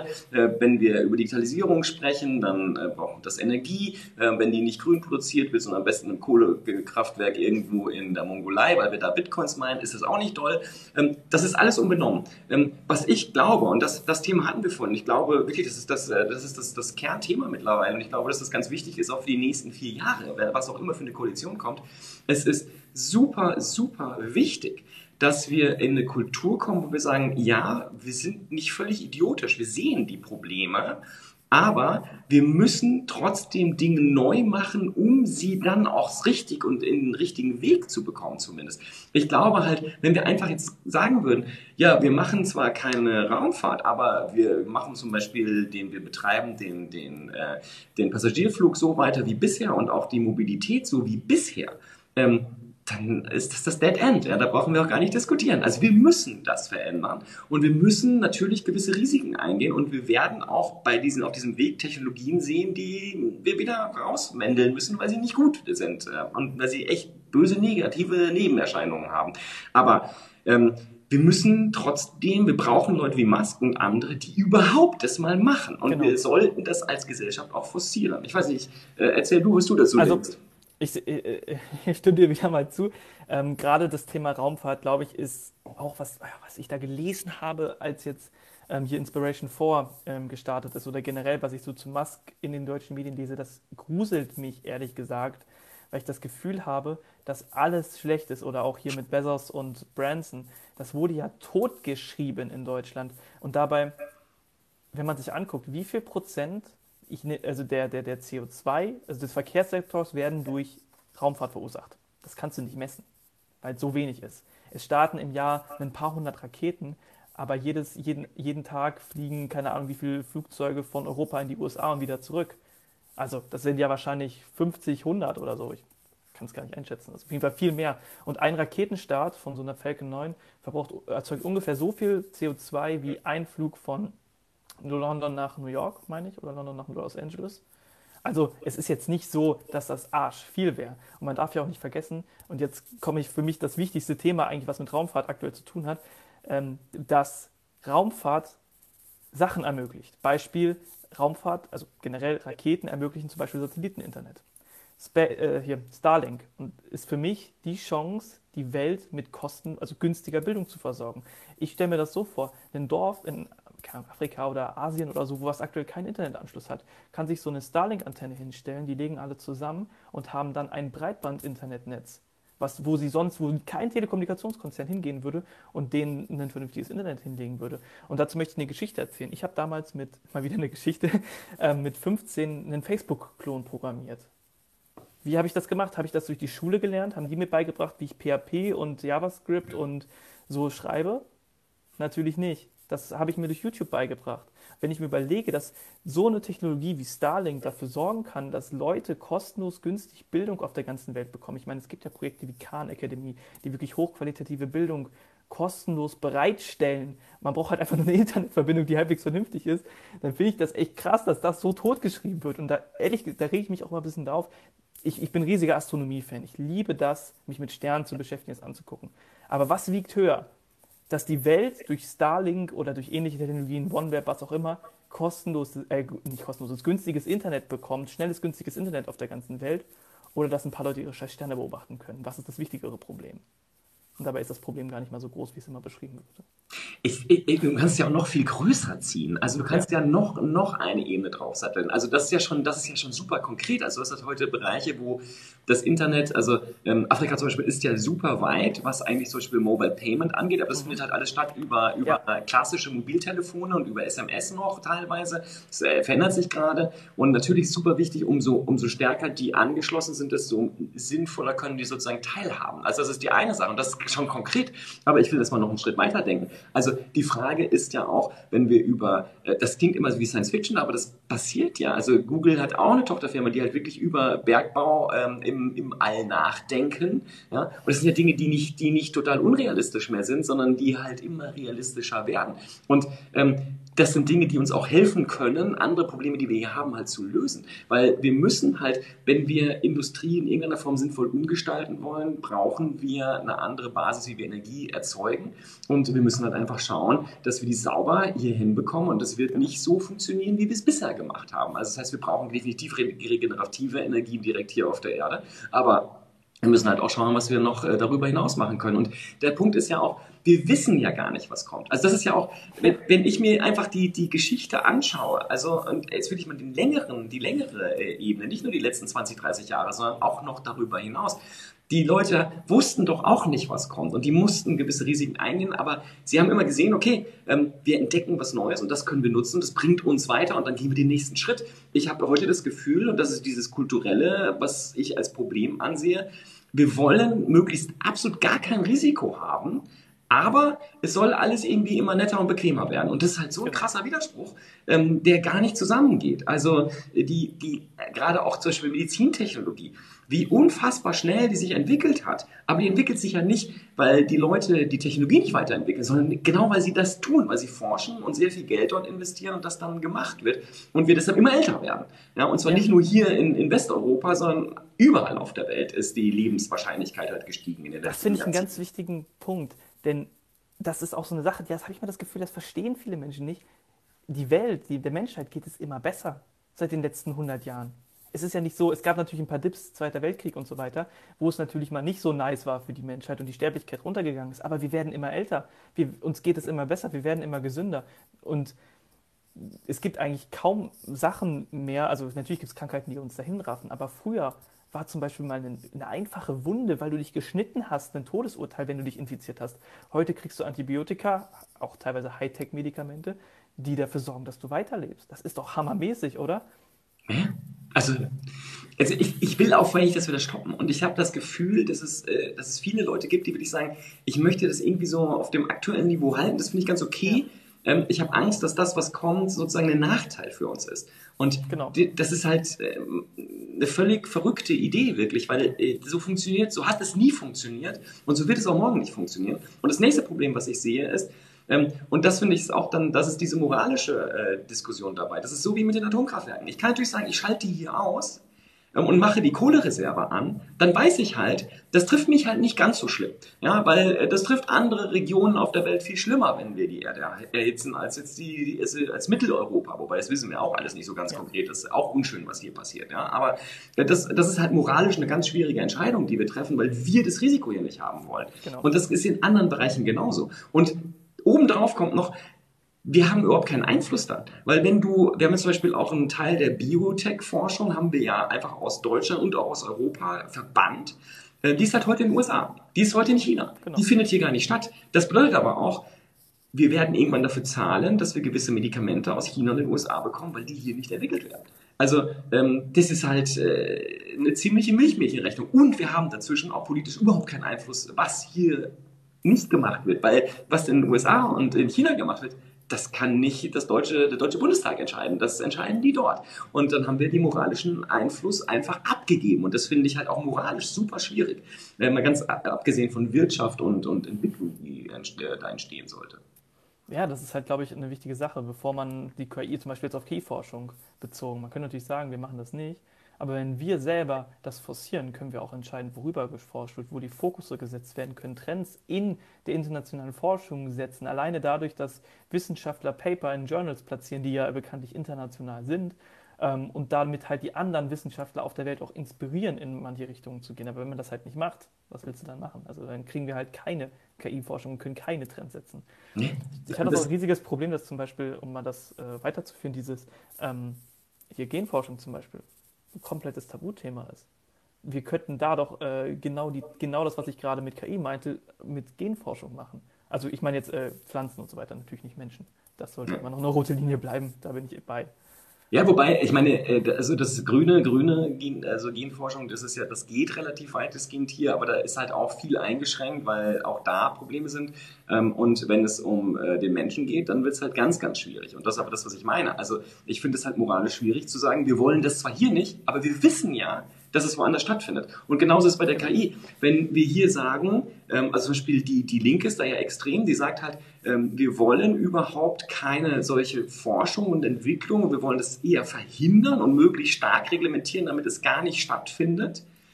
Aber das ist halt total blind, weil das bedeutet nur, dass es woanders stattfindet. Das heißt, ich habe keinen Einfluss. Und genau das, was du beschrieben hast, ich kann die Richtung gar nicht bestimmen. Ähm, wenn es nicht hier ist, dann kann ich als Deutscher Bundestag oder auch als EU dann in Brüssel nicht sagen, wie es aussehen soll. Und das ist ja, äh, dann, dann habe ich mich eigentlich moralisch für bankrott erklärt, weil ich sage, ich kann keinen Einfluss mehr nehmen und äh, dann kann ich auch politisch gleich ein, äh, also aufhören zu existieren und sagen, ich brauche mich da gar nicht mehr drum kümmern. Das ist ja auch ein bisschen verrückt, was die Linke da überhaupt schreibt. Korrigiere mich, wenn ich falsch liege. Ich glaube, die haben da sowas von Staats-KI in ihrem Programm geschrieben, als ob die KI irgendwie verstaatlicht werden könnte. Aber sorry, KI ist nicht gleich KI. Da merkt man, dass die also äh, stimmt doch, oder? Ja, ja, und die, und die, die AfD wollte, dass es eine nationale KI gibt. Das fand ich auch sehr geil. Leute, ganz im Ernst. KI ist eine Technologie und auch ein bisschen ein Buzzword, aber es beschreibt doch einfach nur, wie Daten verarbeitet werden. Wie willst du das national machen? Wie soll das gehen? Ja, vor allem, also ich meine, das passiert doch alles auch schon. Also natürlich auf unterschiedlichen Niveaus, aber ähm, das, was, was äh, da draußen schon da ist, das geht nicht mehr weg aus der Welt. Ganz im Gegenteil, das beschleunigt sich ja momentan nur.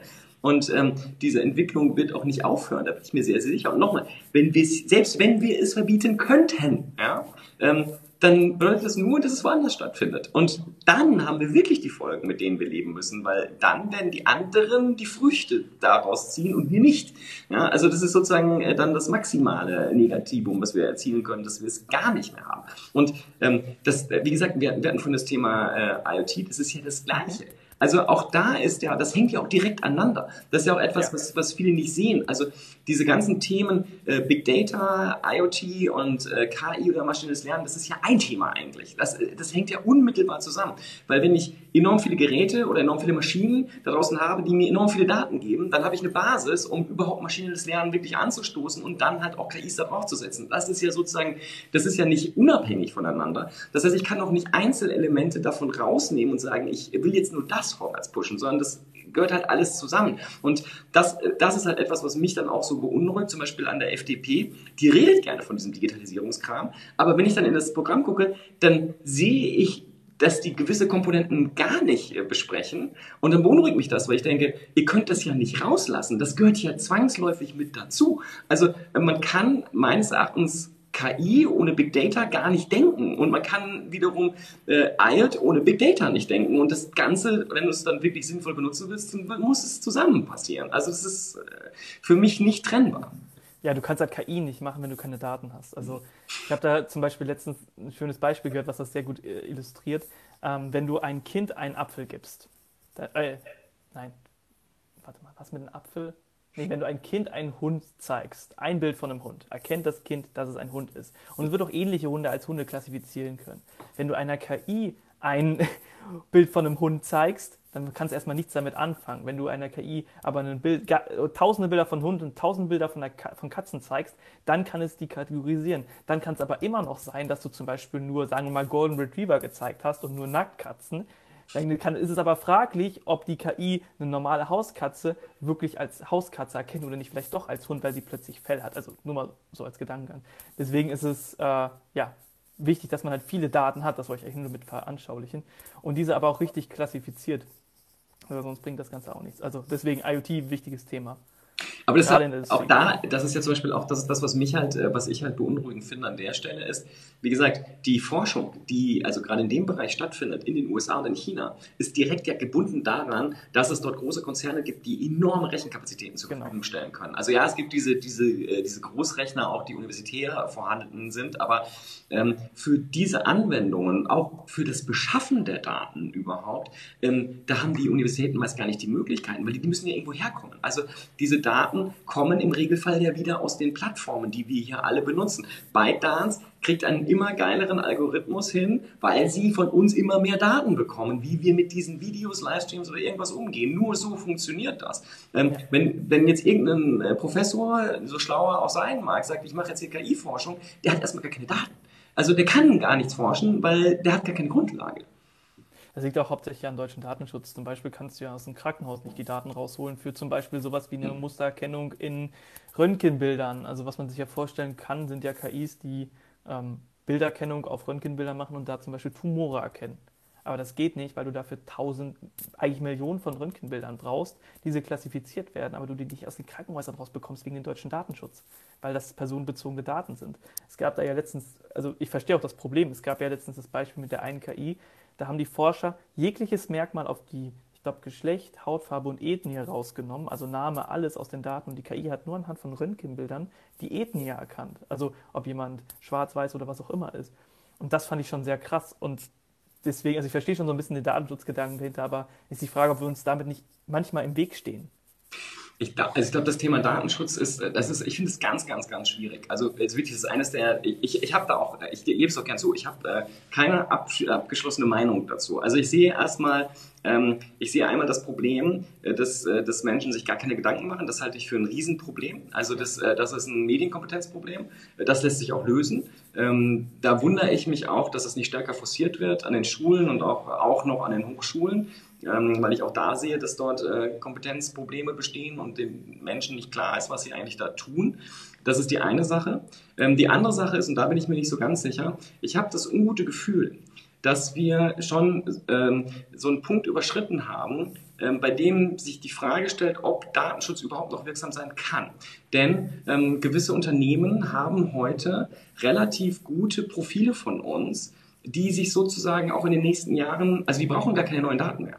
Also man kann halt relativ schnell an den Punkt kommen, wo, das ist ja auch das, was du gerade beschrieben hast, das ist ja auch so ein Problem, mit ähm, Vorratsdatenspeicherung von Metadaten, dass man mit relativ wenigen Punkten, die man da an Daten eigentlich bekommt, relativ genau sagen kann, welche Person es ist also einen Rückschluss auf die Identität ziehen kann. Das heißt, diese ähm, De-Anonymisierung funktioniert halt häufig gar nicht mehr. Und es wird auch immer schwieriger, umso mehr und umso besser Firmen, wie gerade natürlich die großen, also Amazon natürlich, die unser Kaufverhalten gut kennen, äh, Facebook äh, mit WhatsApp und dem ganzen Kram, die genau wissen, wo wir uns wann befinden, mit wem wir kommunizieren.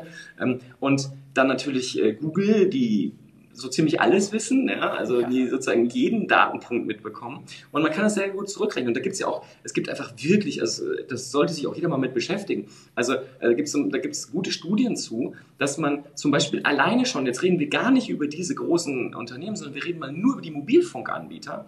Es reicht aus, wenn ich die Bewegungsdaten und die wann, also die Zeiten, wann jemand telefoniert, online ist und sich wie bewegt durch die Triangulation der, der ähm, Mobilfunknetze, kann ich wissen, ist eine Frau schwanger, ähm, geht jemand fremd, ich kann diese Daten also alle zurückverfolgen, nur über diese Metadaten. Also ich kann, das ist eine reine Wahrscheinlichkeitsrechnung, mehr ist ja, das gar nicht. Ja? Also ich kann halt Muster äh, bauen auf Basis dieser, dieser Metainformationen und deshalb ist äh, da, das in mir werde ich sehr unruhig, wenn ich mir überlege, was da möglich ist und wie, äh, unaufmerksam Menschen sind und sich das äh, also nicht vor Augen führen, was mit diesen komischen peripheren Daten hinterher möglich ist, wenn ich das einmal sinnvoll durchgerechnet habe und verstanden habe, was die Daten bedeuten. Und trotzdem frage ich mich halt, und da bin ich bei dir, also wenn ich so gute Profile schon habe, dann hilft ja der weitere Datenschutz eigentlich gar nicht mehr. Weil es gibt ja sozusagen eine Repräsentanz von mir und meinem Verhalten da draußen die ist schon bei vielen Unternehmen. Und teilweise werden die auch zusammengeführt. Ja, es war ja diese lange Diskussion auch mit WhatsApp. Ja, dass, dass ja WhatsApp nur gekauft werden durfte von Facebook, weil sie eben die Daten nicht zusammenführen äh, wollten und sollten. Ja, dass das irgendwann passieren würde, war, glaube ich, allen bekannt. Und die Frage ist auch, hat Facebook tatsächlich noch einen Vorteil dadurch? Oder eigentlich im Moment nur einen PR-Nachteil? Weil sie kriegen die Daten im Zweifel eh wieder über den Messenger. Also der ist ja dann sowieso wieder an. Also da ist halt die Frage, ist dieses Datenschutz, also ich glaube, dass Datenschutz und Privatsphäre, das Privatsphäre vor allem enorm wichtig sind, gerade für eine Demokratie, für eine Gesellschaft, die ja. offen kommunizieren will. Das ist absolut wichtig. Es muss geschützte Räume geben, wo wir kommunizieren können. Also nicht live und für jeden sichtbar, sondern wo das definitiv äh, unter vier Augen oder in kleinen Gruppen passiert und nicht nach außen geht. Das halte ich für konstituierend für Demokratien zum Beispiel. Aber auf der anderen Seite ist halt die Frage, hilft diese Art von Datenschutz, wie wir sie heute ähm, machen, überhaupt noch einem Individuum? Oder ist das nur noch eine also ein Ballast, der auch alles andere aufhält? Und das ist tatsächlich eine interessante Frage und ich, ich habe da auch keine Antwort drauf, weil ich nicht genau weiß, ähm, wie viel Daten so ein Amazon noch bräuchte und sinnvollerweise also, braucht. Ähm, ich glaube, dass Facebook das nicht gemacht hat aus Datengründen. Ich glaube, sie haben das gemacht, um ihre Macht als der Messenger zu behalten. Also es war ja früher so, dass also am Anfang StudiVZ da kommuniziert wurde oder Yappi oder MySpace oder was gab es denn noch, ICQ und dann halt, halt alles erst zu SMS und dann zu WhatsApp rübergeschwappt ist und ich glaube, Facebook hat das so ein bisschen als Chance gesehen, um sich halt diesen Markt halt zu sichern, dass da halt das Facebook-Logo drauf ist, einfach nur um es zu haben. Ich glaube nicht, dass das denen so viel am Ende des Tages bringt.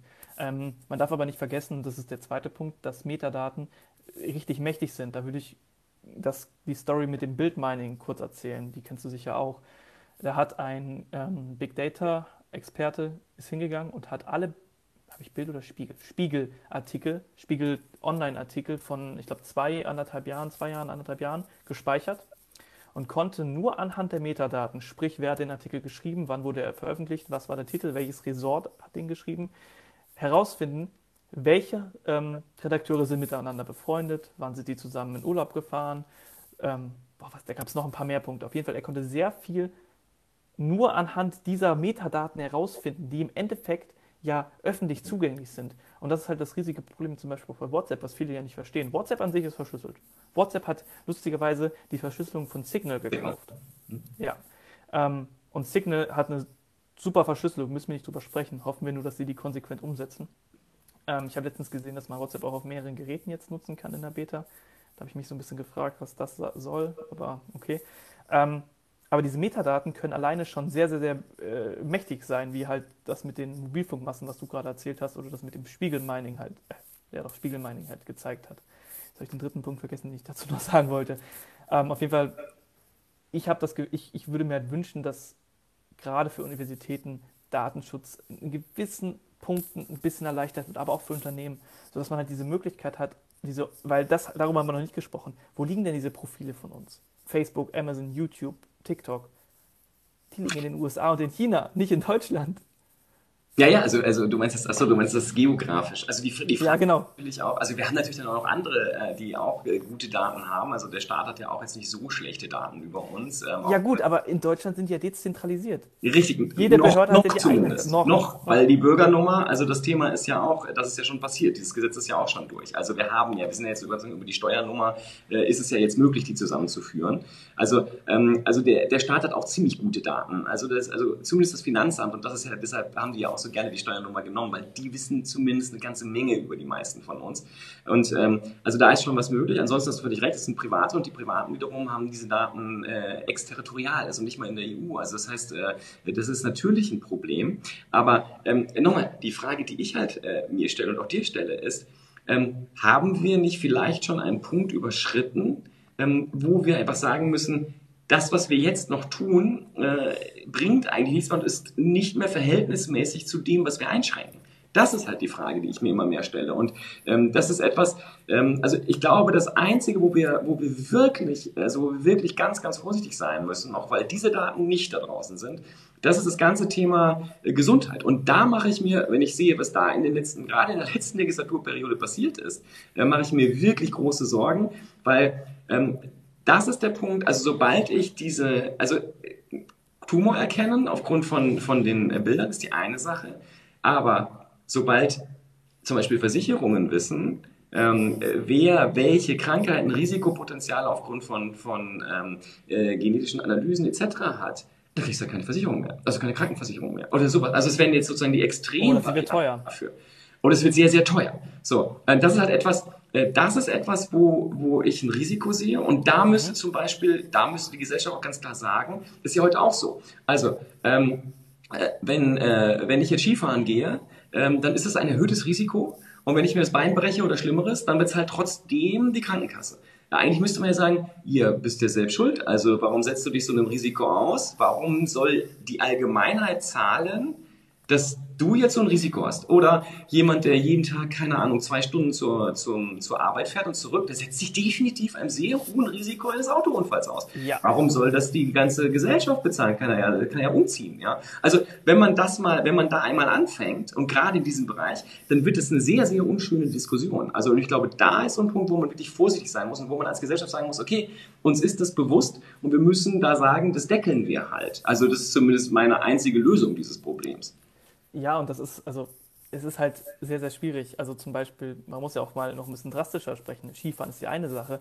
Da besteht das Risiko, dass du krank wirst. Aber es gibt ja auch Leute, die exzessiv alkoholkrank sind, ihre Leber komplett schädigen und dann eine Lebertransplantation bekommen, weil ne, die Leber halt kaputt ist. Und beim Skifahren hast du vielleicht ein Risiko, ich sage jetzt mal von 30 Prozent, dass du dir ein Bein brichst. Jetzt läuft es vielleicht ein bisschen hoch, aber äh, so eine Leberzirrhose nach Jahren Alkohol, das ist eigentlich so gut wie garantiert. Und das übernimmt auch der Sozialstaat. Und ich kenne da auch ein paar Ärzte, die sich fragen, okay, wieso ist das überhaupt der Fall? Natürlich kümmern sie sich um die Leute, aber da sollte man auch mal drüber nachdenken, ob das wirklich der Fall ist. Auf jeden Fall, ich bin grundsätzlich eigentlich der Meinung, dass das eigentlich, also dass es in gewisser Weise richtig ist, dass, weil wir sind ein soziale, soziales Land, dass das gemacht wird, dass man auch Leute abfängt. Aber die Frage kann man natürlich stellen. Ne? Also ich, wie gesagt, ich, das, das Risiko, was ich in dem Bereich halt wirklich sehe, ist, ähm, das kann halt wirklich eine ganz üble äh, Entwicklung geben, weil ähm, äh, da, da spielen ja noch andere Faktoren rein. das sind ja auch, da muss man ja auch ganz ehrlich bleiben, das sind halt Wahrscheinlichkeiten. Ne? Ja. Also ähm, da können halt dann auch noch ähm, genetische Sachen mit reinspielen. Und da ist halt die spannende Frage, wissen wir genug, verstehen wir genug, was hat jetzt das wirklich ausgelöst? Ähm, und äh, dann wird das halt alles ganz unschön am Ende des Tages. Also ich glaube jedenfalls, dass wir da in diesem Feld, also gerade in dem Bereich Gesundheit, Pflege, der ja auch sehr, sehr teuer ist, ja, also da muss man einfach auch sehen, da geben wir halt in Deutschland als Staat wirklich sehr, sehr viel Geld aus. Und ähm, deshalb die Frage, wenn, wenn diese Diskussion aufgemacht wird, ähm, dann wird Datenschutz plötzlich sehr, sehr spannend. Also das ist etwas, was ähm, man nicht unterschätzen sollte in dem Teil. Und ich glaube, da müssen wir auch, da müssen wir eine, eine Gesellschaft, die ist eine politische Antwort, die da gegeben werden muss, äh, weil anders funktioniert das gar nicht. Weil wenn wir das, also wenn wir sozusagen jetzt die genetischen und die sonstigen Lebensumstände, Probleme aller Leute auf sie individuell abladen, ähm, dann ist das vorsichtig ausgedrückt ziemlich unfair wahrscheinlich für einige und äh, für andere natürlich sehr angenehm, aber das ist dann sozusagen Lotteriespielen. Ja. ja, und für manche Sachen, ich meine, genetische Sachen kannst du ja zum Beispiel nichts. Mir ist gerade eingefallen, es wurde doch der ähm, elektronische Krankenschein jetzt durchgesetzt. Mhm. Das ja, dass die Krankenkasse da auch die Diagnose zum Beispiel bekommt. Also das ist ja schon der Fall. Wenn du dich krank meldest, kriegt die Krankenkasse, weiß die Krankenkasse, wieso du krank gemeldet wurdest. Und, und daraus können Sie ja im Prinzip Profile erstellen, wenn Sie es wollen. Können wir vorstellen, dass es da datenschutztechnisch aktuell Probleme bei gibt? Oder auch gesetzt? Also die, die in dem Gesundheitsbereich ist ja, also das ist ja, das ist ja das Interessante. Der, ähm, äh, der Jens Spahn hat ja sehr, sehr viele Sachen angestoßen. Ähm, ich, ein paar Sachen habe ich mitbekommen, auch von, von Anbietern, die dort in dem Bereich arbeiten. Ähm, da wurden auch viele Sachen angestoßen in massiver Unwissenheit. Deshalb funktionieren die Projekte dann auch nicht. Ja? Also das ist natürlich auch etwas, ähm, wenn du in dem Ministerium Digitalisierung nicht verstehst und Aufträge nach außen gibst, äh, dann, dass dann ähm, Abschöpfungseffekte stattfinden, ist, äh, denke ich, klar. Ja? Ähm, und äh, da gibt es halt Sachen, die äh, ziemlich äh, schwer äh, und schwierig sind. Und ähm, da wurden viele Gesetze erlassen, die halt auch viel mehr Möglichkeiten bieten, auch gerade bei den Krankenkassen in der Abrechnungssystematik zu den Ärzten, weil da wird halt viel betrogen, schlicht und ergreifend. Das fällt ja auch ab und zu auf. Aber natürlich ist es, ähm, da ist maschinelles Lernen natürlich sehr hilfreich, weil das versteht halt sehr schnell, oh, ich, ich kriege hier immer sehr komische Abrechnungen von einem Arzt. Ähm, das passt nicht zu allen anderen. Äh, da kann man zumindest schon mal nachforschen. Das geht natürlich viel einfacher, als wenn das jetzt zum Beispiel ein Sachbearbeiter machen soll, weil der kennt ja, also der kann niemals die Mengen von Daten äh, in irgendeiner Form berechnen, wie das äh, so ein System kann. Und das ist natürlich sinnvolle Entwicklung. Aber wie gesagt, man muss da meines Erachtens sehr vorsichtig sein, wenn man auf eine Ebene geht, wo es dann um den Menschen geht, um die Versorgung des Einzelnen, dann wird es sehr, sehr schwierig. Auf der anderen Seite ähm, also massiven Missbrauch zu verhindern. Sowohl natürlich durch Patienten als auch durch Ärzte.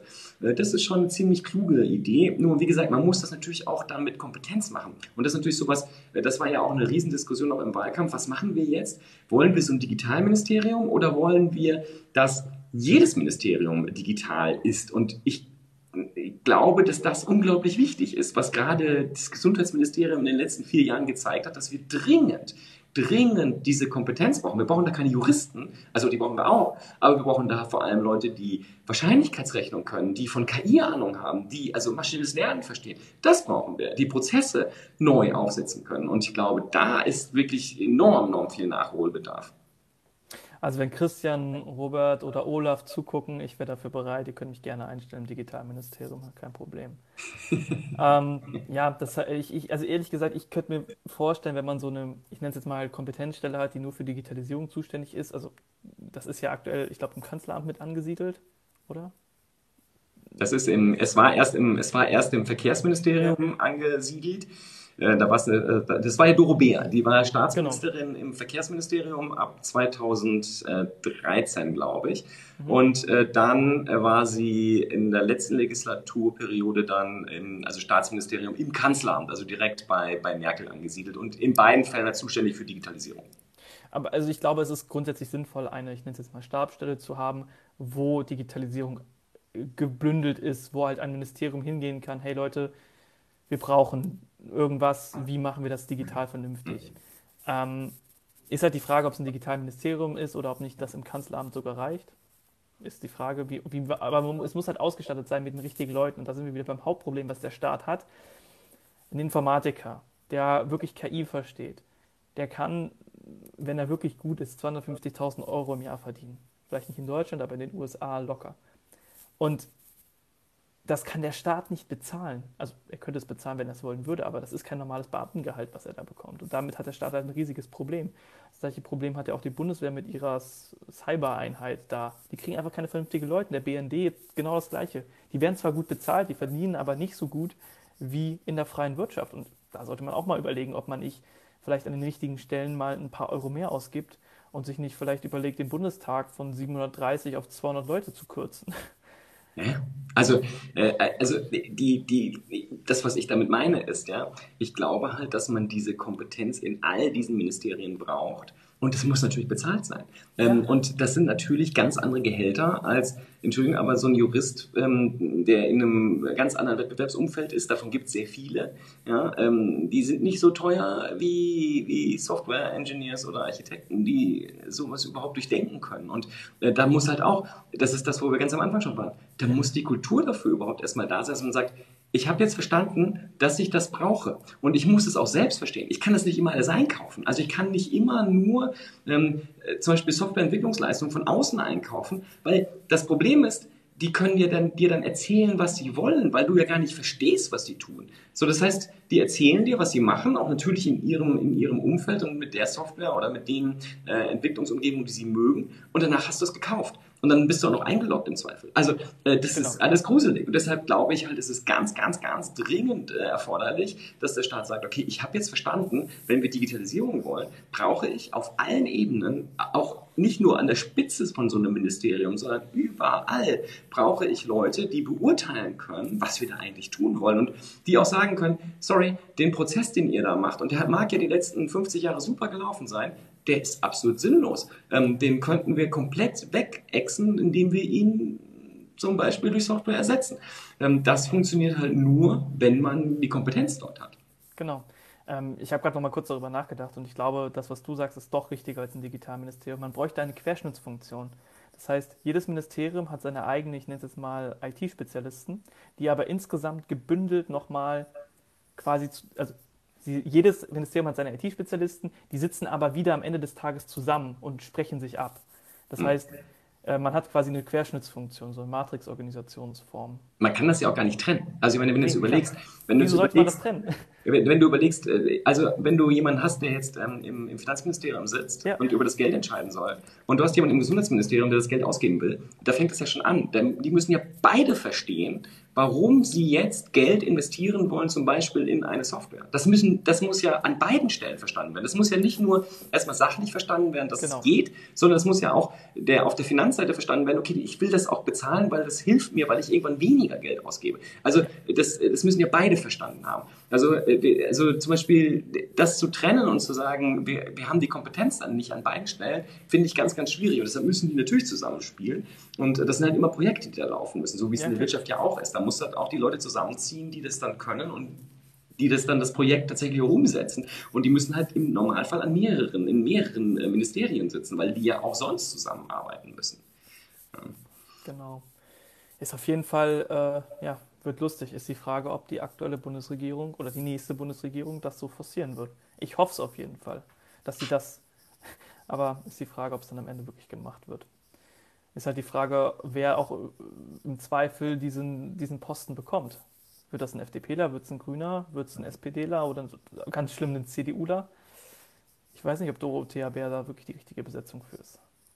Ich hoffe mal, ich hoffe einfach mal wirklich, dass wir keine große Koalition kriegen. Ich habe, ich halte das zwar immer noch für sehr möglich, aber ähm, ich hoffe einfach, dass, dass, ähm, dass wir jetzt eine Ampel bekommen, wo Grüne und FDP es nicht übertreiben. Also wo sie vernünftige Forderungen einbringen, sodass das stattfinden kann und wir nicht wieder das Gleiche haben wie in den letzten Jahren. Das brauchen wir nämlich echt nicht nochmal. Und ähm, wir müssen dringend da jetzt einen Wandel haben. Und ansonsten gebe ich dir recht, wir brauchen dort ähm, die richtigen Leute an den Stellen. Und das wird sich zeigen, ob das geht, weil ich zum Beispiel auch ähm, also mit den Prozentzahlen, die FDP muss ja auch mehrere Leute da reinbringen. Ich weiß genau. gar nicht, wer da kommt. Ich weiß auch nicht, wer bei der SPD kommt. Ja? Also ähm, das, das ist ja alles noch so eine komische Gemengelage und das werden wir in den nächsten Wochen und Monaten sehen. Ich hoffe, dass da Kompetenz nach ganz oben kommt, also die politisch entscheiden. Aber viel wichtiger, wie gesagt, es muss dringend, dringend die, die Sach- und Fachkompetenz, was das Thema Digitales angeht, überall hin verteilt werden. Es reicht nicht, wenn oben jemand ist, der sagt, ich finde Digitalisierung ganz geil, ähm, sondern es muss überall jemand sitzen, der es auch versteht und umsetzt. Also, sonst ist das ein schönes Gelaber, aber da passiert halt nichts. Also das... Ähm, das wird eine spannende Reise jedenfalls und ich hoffe, dass die jetzt anfängt und nicht weiter stehen bleibt bin gerade mal so die ganzen Leute durchgegangen im Kopf, die mir so einfallen, gerade also von der FDP und Grünen. Mir fällt da ehrlich gesagt niemand ein, den ich diese Position geben würde. Das macht mir gerade ein bisschen Angst. Und ich denke eigentlich, dass ich so ein paar Leute da kenne. Die meisten, die mir einfallen, sind Juristen. Bei mir fragt gerade jemand, was wird der Kompromiss zwischen Grünen und FDP sein?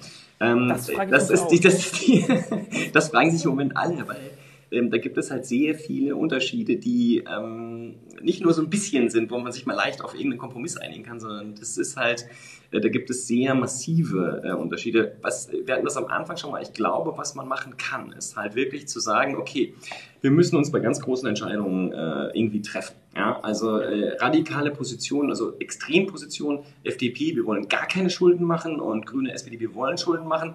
Das wird nicht gut zusammengehen. Also da muss man irgendeine Lösung finden, wo man sagt, okay, wir machen das in irgendeiner Form moderat. Und auf der anderen Seite glaube ich halt, dass es wirklich wichtig ist, zu sagen, wir definieren gewisse Kompetenzfelder, weil das ja auch für die Parteien wichtig ist. Sie müssen sich ja profilieren, auch schon auf die nächsten Wahlen hin, nicht nur erst in vier Jahren, sondern auch vorher, also äh, bei Landtagswahlen, Kommunalwahlen etc. Das heißt, die müssen ja irgendwie glänzen. Und man sagt, okay, wir, wir schauen, dass wir gewisse Kompetenzcluster bilden. Das kann man ganz gut sehen. Äh, wir hatten, also wir haben sowas auf Landesebene ein bisschen. Ja, wir haben ja in, in Rheinland-Pfalz zum Beispiel, da gibt es eine Ampel. Äh, wir hatten in, in Schleswig-Holstein so ein, ähm, so ein ähm, ach, äh, genau, Jamaika-Koalition und das, also das gibt es im kleinen Umfeld, aber es wurde da auch nie so richtig gelebt. Wo man sich wirklich gut angucken kann, ist bei den Niederländern. Die haben relativ häufig, die haben ja sehr viel mehr, also sehr viel mehr Parteien im Parlament und sehr viel größere Koalitionen. Die haben im Moment auch ein Riesenproblem, eine neue Koalition zu bilden.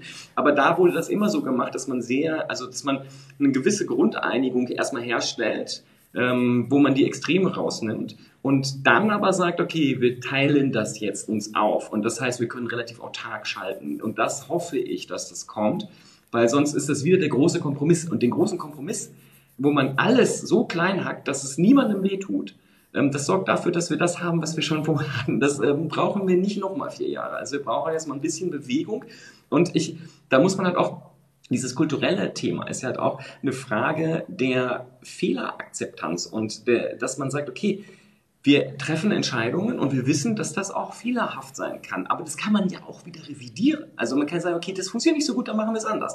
Und diese, diese Idee, wir durchdenken das erstmal alles ganz lange und äh, dann setzen wir ein riesenlanges Projekt auf äh, für die nächsten vier Jahre und in, äh, vielleicht in der nächsten Legislatur ist es dann soweit. Das ist alles Quatsch. Also äh, das funktioniert so nicht. Also es funktioniert nirgendwo. Und auch die Unternehmen, die noch so funktionieren, funktionieren nicht mehr heute. Also man muss da schon ein bisschen offener sein. Der Staat arbeitet ja, ich glaube, das spielt es ja so ein bisschen an, so Wasserfall, Projektplanung und sowas wie Scrum oder so oder Prototyping, jetzt aus der Software-Sicht, gibt es ja gar nicht. Ja. Also ich meine, wir wollen jetzt keine Menschenversuche, ja? Nein, auf keinen Fall. Aber so ein bisschen, bisschen mehr Offenheit für, wir machen das jetzt mal. Und wir gucken uns das auch, das fände ich auch, das würde mit dazugehören, dass man sagt, okay, ähm, wir, wir brauchen vielleicht auch gar kein Gesetz, sondern wir machen erstmal eine kleine Verordnung. Wir setzen das mal um, gucken, was passiert und schauen uns das in sechs Monaten nochmal an. Das fände ich auch wichtig. Also diese Idee, wir erlassen, erlassen ein Gesetz und es gilt für die Ewigkeit. Also es ist, das ist so absurd. Die, da draußen, die Welt ändert sich halt. Also die, da muss man sich halt dann wieder anpassen. Also man kann nicht die Ewigkeit dort äh, fest äh, zementieren. Ich bin ja eh dafür, dass die Gesetze und Verordnungen generell ein Ablaufdatum standardmäßig bekommen. Und wenn es halt weitergeführt werden muss, muss da halt nochmal die Hand gehoben werden. Ja, das wäre nicht, halt, wär nicht dumm. Ich meine, das, also das Beispiel, was jeder immer anbringt, ist halt dieses scheiß Schaumweinsteuer. Ich meine, wie findet ihr unsere Kriegsmarine? Denkt ihr, wir haben eine gute kaiserliche Kriegsmarine, die ich, gut ich, funktioniert? Lass uns mehr Sekt trinken. Ja, ich weiß nicht, wie ich das letzte Mal Sekt getrunken habe. Der Timo schreibt, zum Schluss wird es eine GroKo. Ja, das ist, das ist die Angst, die ich hier auch habe. Also, ähm, das ist genau das. Ich hoffe, dass das nicht passiert. Bei mir schreiben, ich weiß nicht, was bei dir ist, bei mir schreiben ganz viele, sie hätten gerne äh, eine Ampel. Ähm, mhm. Im schlimmsten Fall Jamaika. Aber ähm, ich hoffe, ich hoffe einfach, dass es keine GroKo gibt. Äh, das würde ja. wirklich nicht schön sein für die nächsten vier Jahre. Also ich glaube, dass sowohl Ampel als auch, also bei mir hat jetzt niemand geschrieben, was er präferieren würde. Könnt ihr ja mal reinschreiben, aber ähm, dass eine GroKo quasi das Schlimmste wäre, was Deutschland passieren würde. Im Prinzip, das war ja schon letztes Mal so. Letztes das hatten wir jetzt auch lang genug. Also ich meine, das, das ja. hat sich jetzt auch ein bisschen abgenutzt, finde ich. Also das Ding ist eigentlich, ich weiß nicht mehr, wer das gesagt hat, ähm, eigentlich sind große Koalitionen ja dafür da, um eine Krise zu überwinden.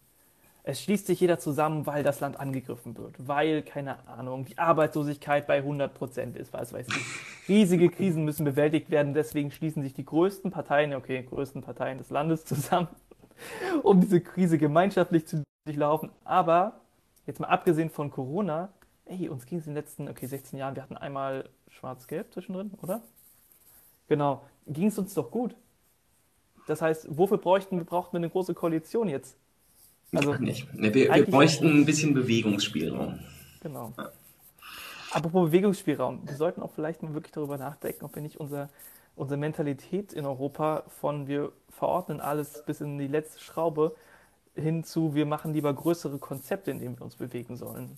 Ja, ja. Also, aber das, das, das gehört ja mit dazu. Also du hast ja vorhin das schon das Stichwort gesagt, wenn wir über, über Agilität sprechen und Agilität in die Politik kriegen wollen, ähm, dann musst du halt Leitplanken setzen. Und du kannst genau. nicht alles bis ins Detail durchdeklinieren. Das funktioniert halt auch nicht, weil nochmal, die Welt verändert sich halt und auch äh, durchaus ein bisschen schneller, als das vor 50 Jahren der Fall war. Und darauf muss man halt schneller reagieren. Da kann man nicht sozusagen mit starren Konzepten äh, drauf antworten. Das funktioniert nicht. In gewissen Bereichen ist es wichtig, Menschen brauchen Stabilität. Also äh, eine Gesundheitsversorgung sollte auch morgen gewährleistet sein und nicht ähm, wir überlegen uns, dass wir das mal temporär aussetzen oder so. Ja? Also das wäre ein bisschen sehr radikal. Aber wir brauchen mehr Spielraum, wir brauchen äh, eine klare Leitplankenfunktion, das war's dann. Aber äh, wir werden sehen, was da kommt. Also ich, ich hoffe, wie gesagt, dass wir jetzt mal ein bisschen wieder Spielraum bekommen, denn große Koalition ist jetzt hoffentlich vorbei. Aber das werden wir hoffentlich auch schnell wissen und nicht erst irgendwann nächstes Jahr. Ja.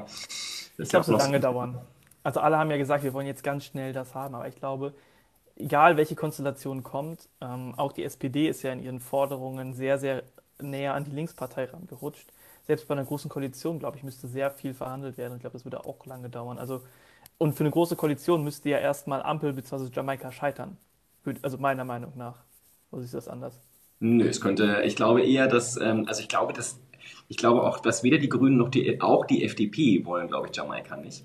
Ähm, ich glaube, dass äh, das eher, ja, ich glaube, dass das eher unwahrscheinlich. Der, der also Laschet ist einfach zu angezählt. Wer will denn, also das ist, wir wissen alle, dass das nicht, nicht, äh, nicht stabil ist. Also das, äh, der Laschet in der CDU hat er schon Probleme. Also das dann noch eine Koalition, die Probleme willst du doch nicht in der Koalition auch noch haben. Und ähm, deshalb glaube ich, dass das wirklich niemand will so richtig.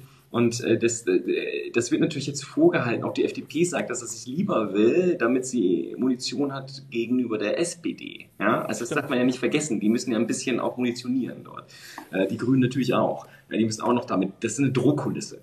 Ähm, wie gesagt, ich habe das, das ist die größte Sorge, die ich habe, dass die beiden, also FDP und Grüne, es übertreiben. Also in ihren Forderungen und äh, dass der, der Olaf Scholz einfach sagt, alles klar, dann nehme ich die CDU, weil die sind am weichsten. Das ist wie Butter, also warme Butter. Das ist fast flüssig. Ja? Also die machen genau das, was ich will. Und wenn ihr mir ja. hier zu bockig seid, dann war es das halt. Ich habe hier übrigens noch jetzt eine ganz spannende Frage, falls die Ampel kommt. Wie sehr wird das die Wahl in Frankreich bzw. Wahlen in Europa beeinflussen? Das ist eine richtig gute Frage. Ähm, das ist ja Frankreich, also der Macron muss ja nächstes Jahr, ist er dran. Ähm, die, die europäische Dimension, die ja auch im Wahlkampf übrigens gar nicht stattgefunden hat, hat mich auch ziemlich frustriert und nicht nur digital. Generell Außenpolitik. Außenpolitik ja, das ist ja für uns vor allem Europapolitik, die Wahl war nicht da. Ja. Ähm, ähm, und die, die Frage, was das für, was das für die, also die, wenn man so, ich habe heute die, so ein bisschen die Kommentare gelesen, so in der internationalen Presse, also von den europäischen. Und wenn man das liest, dann sieht man so, ähm, die wollen dringend jetzt mal eine Klärung wissen und die wollen auch dringend wissen, was da kommen soll. Weil ähm, da warten alle drauf. Natürlich, jetzt kommt die französische Wahl auch noch, aber spätestens danach, also bis dahin haben wir hier auch den Kanzler geklärt, auf jeden Fall, das ist ja erst im Herbst. Ähm, danach muss Europa dringend ganz viele Bewegungen machen, weil wir ganz andere Probleme nach draußen haben. Also außenpolitisch ähm, müssen wir uns mal ein bisschen aufstellen in Richtung China, in Richtung Russland, auch in Richtung USA. Also gibt es viel, viel, viel zu tun. Und ich glaube, die Wirkung von der Ampel auf Europa ist, glaube ich, erstmal grundsätzlich positiv, weil ich glaube, dass ähm, sehr viele europäische Länder ähm, eine Bewegung wollen. Also auch eine, also wenn man sich die Umfragen einfach mal anschaut, ähm, die meisten Europäer wollen, also finden die EU gut, also auch wenn da mhm. immer was anderes gesagt wird, also die Zustimmungswerte liegen so zwischen 65 bis über 80 Prozent hier in Deutschland ja sogar. Ja, also wir sind ja sehr EU-freundlich. Ähm, nur, was die Leute alle nervt, ist, dass sich nichts bewegt. Ja, also das, das, es passiert ja seit der Einführung des Euros, also dem Maastricht-Vertrag, das ist aus den 90ern, ist ja nicht, nichts Großes mehr passiert. Ja, und das nervt die Leute, glaube ich, alle. Und deshalb, da ist die Hoffnung, dass also eine Ampel und Macron würden halt super zusammenpassen. Wenn Macron aber verliert nächstes Jahr, ähm, das wäre dann sehr unschön, weil dann hätten wir jetzt hier sozusagen eine, eine liberalere, progressivere äh, Koalition und dann vielleicht in, in äh, Frankreich eine konservative. Das wäre natürlich dann nicht optimal. Wenn der Macron gewinnt und wir hier eine Ampel haben, glaube ich, dass es gut zusammengeht und wirklich was bringt. Also das wäre, wäre sehr, sehr hilfreich. Ja, ohne Deutschland und Frankreich kannst du in der EU ja nichts bewegen. Ich weiß gerade gar nicht, wie es in Frankreich aussieht. Ich habe da ehrlich gesagt lange nichts mehr zu gehört. Hat Macron noch so eine Rückhalt und wie sieht es mit der Front National aus? Hast du da irgendwas zu gelesen? Der, der Front National ist ja komplett durchgefallen bei den Kommunalwahlen. Also, ja, also das, sieht, das sieht eigentlich ganz gut aus. Die Konservative liegt aber gerade wieder zu. Und äh, das ist sozusagen, also das, der, der Macron wird, also der wird kämpfen müssen, aber ich glaube, dass er das hinkriegen kann.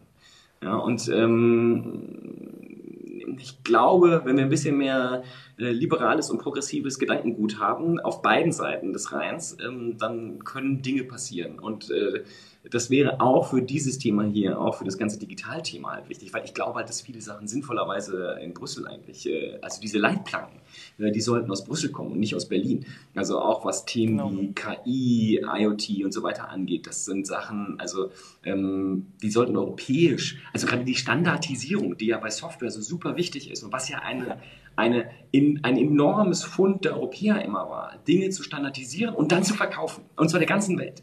Ja, das ist ja das, was wir, also die deutsche Industrienorm ist die eine Sache, aber das, was wir auf europäischer Ebene gemacht haben, ist ja noch viel besser. Ja, und das haben wir in die ganze Welt verkloppt. Ähm, deshalb sehen viele Sachen weltweit so ähnlich aus, weil wir es ihnen eigentlich, weil wir ihnen den Standard verkauft haben. So, und ähm, das brauchen wir halt im Softwarebereich auch. Und da machen wir zu wenig. Und deshalb auch da müsste also und das geht nur auf europäischer Ebene. Das können wir als äh, Deutschland gar nicht durchsetzen. Also zumindest kann ich mir das nicht vorstellen. Ja, und vor allem die EU kann ja auch zusätzlich nochmal ein paar Rahmenbedingungen schaffen, sodass wir vielleicht ein paar mehr, das wird, ist ja immer so ein Buzzword, europäische Champions bekommen. Ey, aber das ist wichtig. Ich meine, wie alt sind die Automobilkonzerne, unsere größten Konzerne in Deutschland? Wann wurden die gegründet? Daimler ist über Ende 100 Jahre alt. Ende des 19. Jahrhunderts halt. Ja, ja Volkswagen. Das ist neuer. Das, das ja. ist neuer. Aber Daimler ist alt. Ähm, das ist der älteste. Aber also SAP, SAP ist das einzige, was wir haben und SAP ist auch schon ziemlich alt mittlerweile. Und SAP ist auch nicht mehr wirklich innovativ. Hasso Plattner hat ja sein ähm, eines Entwicklungsteam nach in Silicon Valley versetzt, weil sie meinten, die Deutschen sind mir zu langweilig. Die machen nichts mehr. Die sind zu un uninnovativ. Und das finde ich schon bezeichnend. Und generell alle deutschen Konzerne, also auch die ganzen Automobilkonzerne, haben ja ihre ganzen ähm, Entwicklungsteams im Silicon Valley. Das finde ich eigentlich richtig Weil schade. die hier auch keine Entwickler finden. Ja? Das ist nochmal ja, Erinnerung. Ja? Also äh, VW so, glaube ich, ich weiß nicht, 2000 oder 3000 Leute momentan. Ja. Das wundert mich kein bisschen. Aber mich wundert es auch nicht, dass sie bekommen. Also ich bin ja hier in der Mitte von Deutschland, in Niedersachsen. Und ein, ein, der Konzern, der bei meinen Professoren immer als Beispiel genannt wird, ist Volkswagen. Wirklich bei jeder Vorlesung wird mindestens einmal Volkswagen in irgendeinem Beispiel erwähnt. Ob es jetzt Jahresabschluss ist, wo wir die Volkswagen-Bilanz durchgegangen sind, oder in den einem Modul, wo wir über den ID3 und deren Probleme vom Computer gesprochen haben, es ist immer Volkswagen. Aber mich zum Beispiel reizt Volkswagen gar nicht. Ich habe keine Lust, in einem Konzern zu arbeiten, wo ich ganz genau weiß, dass ich irgendwann im mittleren Management einfach vergammle und keinen Einfluss darauf habe, dass dieser Konzern sich weiterentwickelt. Also natürlich vielleicht schon ein bisschen, aber nicht so diesen großen Hebel habe. Also deswegen, mich reizt halt so eine kleine Softwarehütte oder ein kleines Startup viel mehr als sowas. Das, das ich, ich, ich, ich werde auch, ich hätte, also wie gesagt, was ich mir wünschen würde, ich hätte gerade im Softwarebereich, ich hätte, also da haben wir so ein großes Loch zwischen, also zwischen SAP als dem teuersten deutschen ja. Unternehmen, ja, dem teuersten DAX-Wert, zu dann dem, was da Mittelstand ist. Das ist halt so eine unglaubliche Schere und dazwischen ist halt nicht viel. Und das ist nicht gesund, weil wir haben in anderen Bereichen haben wir das. Da haben wir halt Leute dazwischen, die halt dann ein paar hundert Millionen Euro machen. Ähm, also nicht hundert Milliarden, aber ein paar hundert Millionen und die sozusagen da so, ähm, also im, zum Beispiel in der Zulieferindustrie im Autobereich oder in der, im Maschinenbau, da gibt's das alles. Ähm, aber im Softwarebereich halt nicht. Und das ist meines Erachtens ein Problem, weil wir da halt ähm, äh, von einem einzigen abhängig sind, der sozusagen die Fahnen hochhält. Wenn der mal umfällt, ja, oder von Oracle gekauft wird, ja, oder irgendwas in der Art, ja, das ist ja der einzige, also naja, stimmt nicht mehr, es ist einer der Wettbewerber Salesforce, weil die andere auch, Salesforce, ja. auch wegkaufen könnten, ähm, dann ist halt gar nichts mehr hier. Das muss man sich halt auch immer mal vor Augen führen. Und ähm, klar, wenn du Softwareleute suchst, dann gehst du halt eher nach, auch nicht mehr in die USA, sondern gehst du eigentlich heute nach Asien, weil, ähm, also China, Indien, weil da hast du halt dann genug Leute, die das auch können. Und vor allem günstig. Das Ding ist ja, das ist ja das Schöne in der IT, das Wissen ist global verfügbar. Es ist alles auf Englisch. Du findest alles im Internet, wirklich zu jedem. Ich habe das Gefühl, auch die Wikipedia-Artikel, die IT-Wikipedia-Artikel sind die besten, die es so gibt. Okay, das ist vielleicht auch das Einzige, wo ich mich ein bisschen auskenne, weil da immer alles irgendwie von irgendjemand beschrieben wurde, auf jeden Fall im Englischen. Ich musste gerade übrigens lachen, nicht wegen dir, sondern hat jemand geschrieben, wir hatten Wirecard. Aber jetzt mal ganz im Ernst. Ist Wirecard war doch auch nicht innovativ. Die haben die Zahlungen von irgendwelchen Unternehmen genommen, die gebündelt und die Abwicklung gemacht. Das ist auch nichts Krasses. Das ist keine krasse, krasses Technologieunternehmen. Ja, aber das ist, doch, das ist, weißt du, warum das krass ist? Ja, okay. Weil die Finanzindustrie so veraltet ist, also das war, das war, es gab heute einen geilen TechCrunch-Artikel zum Thema, zum Thema, ähm, äh, zum Thema Krypto. Ähm, und der, der, hieß irgendwie Krypto, äh, also Krypto is eating, ähm, äh, die, dies, äh, wie heißt das? Äh, also den, den, ähm, den Zahlungsverkehr zwischen Ländern. Ja. ja. Weil es macht doch gar keinen Sinn. Das was, das, was die Banken dort machen, die alten Systeme, sind total tot. Das wäre natürlich müsste das äh, über die Krypto, also über Kryptowährungen abgewickelt werden, der, der internationale Zahlungsverkehr. Und die fangen ja auch alle damit an, also Visa und so weiter. Und das passiert ja, ja alles. Und das müsste sich dringend nach vorne bewegen. Also das ist auch sowas. Und also weil diese Industrie so alt ist, also und so veraltete Technologie auch hat, Deshalb wird die halt, deshalb ist Wirecard innovativ gewesen. Dass natürlich jetzt so jemand wie kommt wie Coinbase. Coinbase sagt gerade, hat gerade, ich glaube heute oder gestern in den USA gesagt, ihr könnt demnächst den Paycheck direkt bei mir einzahlen. Und zwar entweder direkt als US-Dollar oder auch direkt als Krypto. Ja? Krass. Also das heißt, Coinbase sagt, ich werde jetzt dein, dein Girokonto. Das ist das, was die gerade getan haben. Ja? Und da, die haben ihre Kreditkarte und alles, das heißt, das funktioniert ja auch einfach. Ähm, und äh, diese Technologie, also diese, diese Industrie, die Finanzindustrie ist so alt, dass äh, sowas halt wirklich dann innovativ ist. Ja. Genau. Ich schreibt gerade jemand bei mir über die Blockchain-Technologie. Klar, Blockchain ist so ein krasse, so eine gute Idee, die auch in vielen weiteren Bereichen eingesetzt werden kann. Das klassische Beispiel ist ja das Grundbuch. Ey, hast du mal ein Grundbuch gesehen? Wie das wirklich aussieht physisch? Das, das, das ist gruselig. Ist, das ist groß und man kann Leute damit erschlagen. Also man, ja. man kann auch erschlagen werden, wenn man es irgendwo rausnimmt. Ja. Ja, aber auch zu Recht. Nein, also ich finde find die Entwicklung schon echt krass. Und ähm, eine Sache, ach, ich weiß nicht, war das JP Morgan? Ähm, die auch ihre eigenen Kryptowährungen äh, entwickeln, also die eigenen Blockchains quasi bauen und halt nicht auf irgendwelche Softwarehäuser, die sich jetzt darauf spezialisiert haben, zurückgreifen. Das fand ich auch interessant. Das halt quasi, weil die Technologie halt so offen und so verfügbar ist und alles halt online dokumentiert ist, dass man halt quasi auch gar nicht zu irgendwelchen Anbietern da geht, weil es halt ja verfügbar ist. Gut, ich meine, das ist ja, äh, die, die Technologie ist halt auch noch so neu, ähm, dass die, also da, sind, da bestehen halt wirklich hohe Unsicherheitsfaktoren, ja. Also ich meine, die Blockchain ist jetzt auch schon wieder über zehn Jahre, ne? wenn ich das richtig 2008 sehe. Ja, genau, es sind über zehn Jahre. Aber in, im Verhältnis für, ähm, für, die, für die klassische Finanzindustrie ist das, als wäre das gestern passiert. Ja. ja. Und denen fehlt halt, das ist genau wie die Ministerien. Das ist das gleiche Dilemma meines Erachtens die haben die Kompetenz nicht in-house. Das heißt, da kommen dann irgendwelche Berater und erzählen denen irgendwas. Und selbst wenn die Recht haben, ist das eine Entscheidung, die getroffen wird, die auf, also eigentlich ohne Kompetenz und ohne Wissen getroffen wird. Und das ist das Problem. Deshalb gab es auch die ganzen, ganzen Probleme in der Finanzindustrie, die da entstanden sind im Hinblick auf neue Technologien. Das ist also, ähm, das ist also wirklich, wirklich schwierig. Und ich werde jetzt übrigens gerade, ich habe das gleiche Problem wie das letzte Mal. Ich, ähm, wir, wir, wir haben die Zeit weit überzogen. Wie spät ist es denn eigentlich? Es ist Viertel oh. vor acht. Mist. Ähm, ja. Deshalb, ähm, ich, ähm, ich muss es jetzt sozusagen abbrechen. So schön es auch war, ich glaube, ähm, ich glaube, wir sollten es einfach wiederholen. Ich glaube, wir werden äh, gerne machen. finden. Ähm, ähm, und ich werde jetzt etwas essen gehen. Ähm, und du bist, ich weiß nicht, hast du vorher wieder eine Pizza gegessen? Nein, diesmal nicht. Diesmal das heißt, du hast auch Hunger. Ja, ich habe auch Hunger. Genau. Ähm, ja, ich weiß nicht, nächstes Mal können wir uns ja vielleicht, ähm, anstatt so allgemein über ein Thema reden, ähm, uns vielleicht zwei, drei Themen Vorfeld raussuchen, die aktuell sind und darüber quatschen, die einschätzen.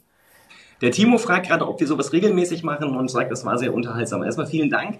Ähm, wenn, wenn zweimal regelmäßig ist, dann machen wir das regelmäßig. Das ist jetzt das zweite Mal und äh, wir überlegen, das auch wieder zu tun. Ähm, das müssen wir jetzt mal abstimmen, was wir machen. Genau. Aber ähm, ich glaube, im Prinzip, ich glaube, es macht dir Spaß, macht mir Spaß. Mir macht Spaß, ja. können wir, können wir nochmal sowas machen. Ähm, und äh, für die, die es interessiert, ich werde das morgen wieder als Podcast hochladen.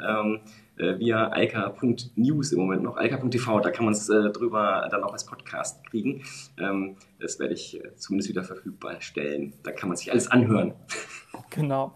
Also ihr findet den dann wahrscheinlich, ähm, markierst du das ja wieder bei Twitter. Also da wird auf jeden Fall der Link zugepostet. Yep. Genau. Das kriegen wir hin. Ansonsten, ähm, ja, vielen Dank fürs Zuschauen, ähm, vielen Dank für die, für die Fragen. Ähm, gerne mehr und ähm, ja. Hat mir Spaß gemacht. Dann ja, Marius. Mal. Schönen Abend, bis dann. Schönen Abend, wünsche ich dir auch. Ciao. Ciao. Das war Eika TV frisch aus dem Netz. Unter eika.tv findet sich der Livestream auf YouTube. Via eika.media können weiterführende Links abgerufen werden. Und auf eika.digital gibt es eine Vielzahl von Kontaktmöglichkeiten.